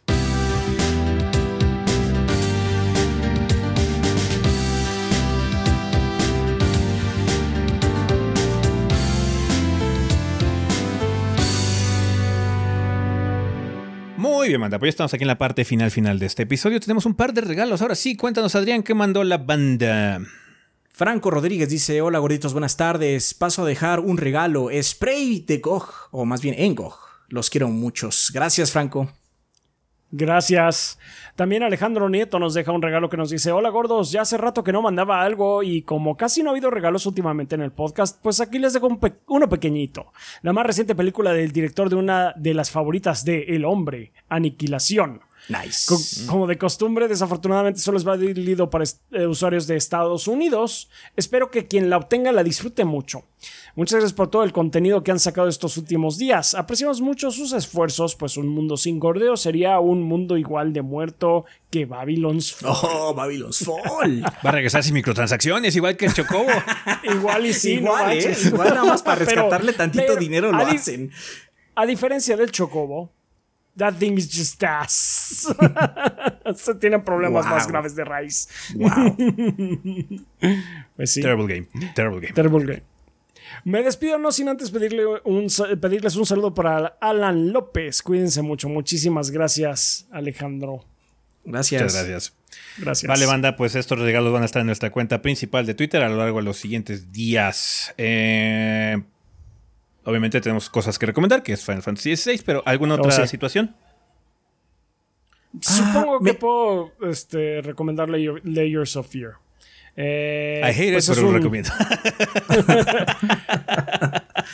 No lo No, odias, queda más bien- empachado, queda empachado. Ajá. Este, más bien fue eso, porque sí, o sea, me tuve que aventar toda la colección rápido para, para poder hacer el, el video, pero eh, en sí está bien, o sea, es, es- sabe a lo que va, es, eh, sí, es, una, es un walking simulator básicamente con poquitos peligros eh, que surgen de vez en cuando. Que de hecho tú puedes mitigar con las con opciones de accesibilidad. Eso me gustó mucho que básicamente tienes una opción de no quiero morirme, punto. Si me alcanzan los monstruos, ah, perfecto. Eh, entonces está, está bien hecho, digamos que sí recurre demasiado a los jump scares. Hay un punto en el que ya me sentía exhausto porque, pues, co- como dije en el video, ataca los reflejos. Entonces es- brincas porque brincas, punto. Pero está se ve padre, está buena la ambientación. O sea, eh, visualmente es un buen espectáculo. Entonces, pues sí, por ese lado sí lo recomiendo. Es buen contenido por el, por el precio que tiene también. Está bien, Adrián. Me encantaría recomendar Park Beyond. que Ah, Tiene varios detalles. Si pueden ver la mini, espero salga el domingo. Mm, Si no, sale martes o miércoles por ahí, banda. Eh, no es que no ni siquiera la he hecho y tengo que terminar un video antes. Entonces espero me dé tiempo de hacerla. Si no, pues chequen en la semana. Tomás no va a haber podcast, así que es buen momento para recordarles eso. Pero tiene bronquillas. Bronquillas, algunas son que se pueden solucionar con caballaje en tu compu, ¿no? Mi compu corre medio de las nalgas. En la compu sí que corre mejor. Ajá. ya. Pero hay otros problemas que son más bien como del diseño. Tiene bugs el diseño y esos bugs pueden arruinar tu parque. Y eso es muy malo. Entonces, este, espérense, espérense a que lo parchen, la neta. Está bien. Em, pues bueno, también recomendamos obviamente Final Fantasy XVI. Em, es un monstruo muy distinto. Eh, siento que eh, la controversia que se ha generado alrededor de este juego eh, es interesante por las dos vertientes que hay ahí. Los fans aguerridos de Final que, bueno, los fans, cierto sector de los fans aguerridos de Final em, que em, pues, no les gustó mucho el cambio, la seriedad, lo del combate de acción, bla, bla, bla. Están los fans de más antaño que vemos lo, de dónde viene realmente esto y por qué este juego en realidad se parece mucho al Final Fantasy original o la idea original de Final Fantasy. Em, al final resultó un juego que no es perfecto, un juego que tiene algunas situaciones, algunos detalles que nos hubiera gustado mejorar, particularmente con la situación de la party, que se sintiera un poquito más rico el combate en ese sentido eh, con tus compañeros. Pero creo que el resultado que obtuvo Square al final del día es de celebrarse. Es un juego coherente, es un juego con una historia que se puede seguir, es un juego con una historia que emociona, tiene personajes muy entrañables, tiene un combate muy divertido de utilizar si sabes rascarle, obviamente. Em, entonces sí, viene recomendado. Final Fantasy, para mí personalmente, eh, los ta- todos lo recomendamos Eh. como opinión, indudablemente, pero para mí personalmente es un imperdible. Siento que es de los juegos que más he disfrutado este año. Es un juego que completé al 100 porque no podía dejar de jugar. Me gustaron todos los aspectos del juego en muchos sentidos. Entonces, banda eh, viene recomendado eh, en mucho. Nada más tengan bien en consideración en qué se están metiendo. He visto muchos comentarios que dicen que es que es Devil May Cry con skin de Final Fantasy. No, no. Si creen que es un No. juego de Devil May Cry con skin de Final Fantasy, se van a sorprender por la cantidad de diálogo y cinemas que van a ver, banda. Em, y por la duración que es como 10 veces más largo que un Devil May Cry. Entonces, ténganlo en consideración nada más, sepan en qué se están metiendo, disfrútenlo si es que dan el salto, porque siento yo que es una experiencia con la que hay que dejarse llevar. eh, y es, es una experiencia que recompensa mucho con eh, su trama y lo que ocurre con los personajes, las relaciones que hay entre ellos. Em, yo disfruté mucho la, la aventura, los tres disfrutamos mucho de la aventura, por eso lo plasmamos ahí en la, en la reseña. Entonces viene recomendado en nuestra parte Final Fantasy, solo sepan en qué se están metiendo banda. Ajá, vean el video, vean el video para que entiendan más o menos cuál es, así de que no es un juego de mapa abierto, tengan ciertas expectativas con los elementos de RPG que están muy limitados porque sí es como más de acción. Entonces, nada más tengan eso en consideración y si saben todo eso y aún así les llama la atención, muy probablemente va- les va a encantar, banda, porque sí tiene mucho de dónde rascarle esta experiencia y pues la gente de la Creative Business Unit 3 hizo un muy buen trabajo. Al final es un éxito que no será completamente rotundo porque tiene algunas situaciones que podrían mejorarse para una segunda iteración de este concepto, pero indudablemente vale mucho la pena probarlo. banda. Vale, eh, pues bueno, muchísimas gracias banda por habernos acompañado durante un episodio más. Recuerden que tenemos redes sociales, nos pueden encontrar en eh, Facebook o en Instagram como Tres Gordos B o Tres Gordos Bastardos. En nuestra cuenta principal de Twitter es TwitchOBB, eh, ahí es donde realmente hacemos la gran mayoría de los anuncios que se hacen sobre el proyecto banda. Em, también tenemos nuestras cuentas personales que es Chovy el Rafa, Chovy Adrián, Chovy S, Chovy Gris y Kit-EG por si quieren hablar con alguno de los miembros del staff de forma directa. Em, decirle al Kit que está tan mal y por qué no habló de de, Capcom y realmente los, los, verdaderos juegos de Capcom. O sea, aquí no sus mamadas. Street. y no sus mamadas. y de Mega Man también. o sea, um, pero bueno, bueno, muchísimas gracias por acompañarnos. Gracias a todos nuestros Patreons, gracias a todos nuestros suscriptores en Twitch, a toda la gente que compra productos en la tienda, a la gente que nos apoya también con las opciones de monetización aquí en YouTube. Eh, y también a toda la gente que escucha la versión en audio de este programa a través de cosas como iTunes, eh, iBox. Bueno, creo que no es iTunes, creo que es Apple Podcast ya. iBox, Podbean y demás. Spotify también. Y pues, vergas. Pensamiento final. Presten atención. Puta atención. Nos, vemos en 15 días. Atención. Sí, de hecho también aplica. Pongan atención, banda. Nos vemos en 15 días. Nos vemos en 15 días. Por favor, si alguien en los comentarios desea algo en algún lugar, respóndanle amablemente, por favor, que, que puta atención. Ah, está bien. Sí, una disculpa que no haya episodio la semana que entra, banda. Nos vamos a tomar un pequeño break, unas pequeñas mini vacaciones eh, con el podcast nada más. Y regresaremos en 15 días ya con el episodio 532, no se preocupen. La única forma en la que lo que estemos diciendo podría no ocurrir si de plano hay un anuncio cataclísmico en la industria de los videojuegos y tengamos que venir a huevo. Ah, pero haremos todo lo posible porque nuestro Yuyu no influencie el mundo de esa forma en esta ocasión. Esperamos que, no. Ya mandamos a Adrián a limpiarse. Ya echaron el huevito y acá las hierbas para que ya le quiten el mal yuyu y no tengamos esta, esta situación de la mano esta de mono. situación ha pasado. Se ha, ocurrido. Yo no soy un ave de mal agüero, ¿eh? Aún así, pero lo prevenimos, sí porque quiero mi día de descanso. Ajá. Sí nos ha pasado antes. Está bueno. Bueno, banda, eso ya todo con respecto a este episodio. Nosotros vamos. Bye. Bye.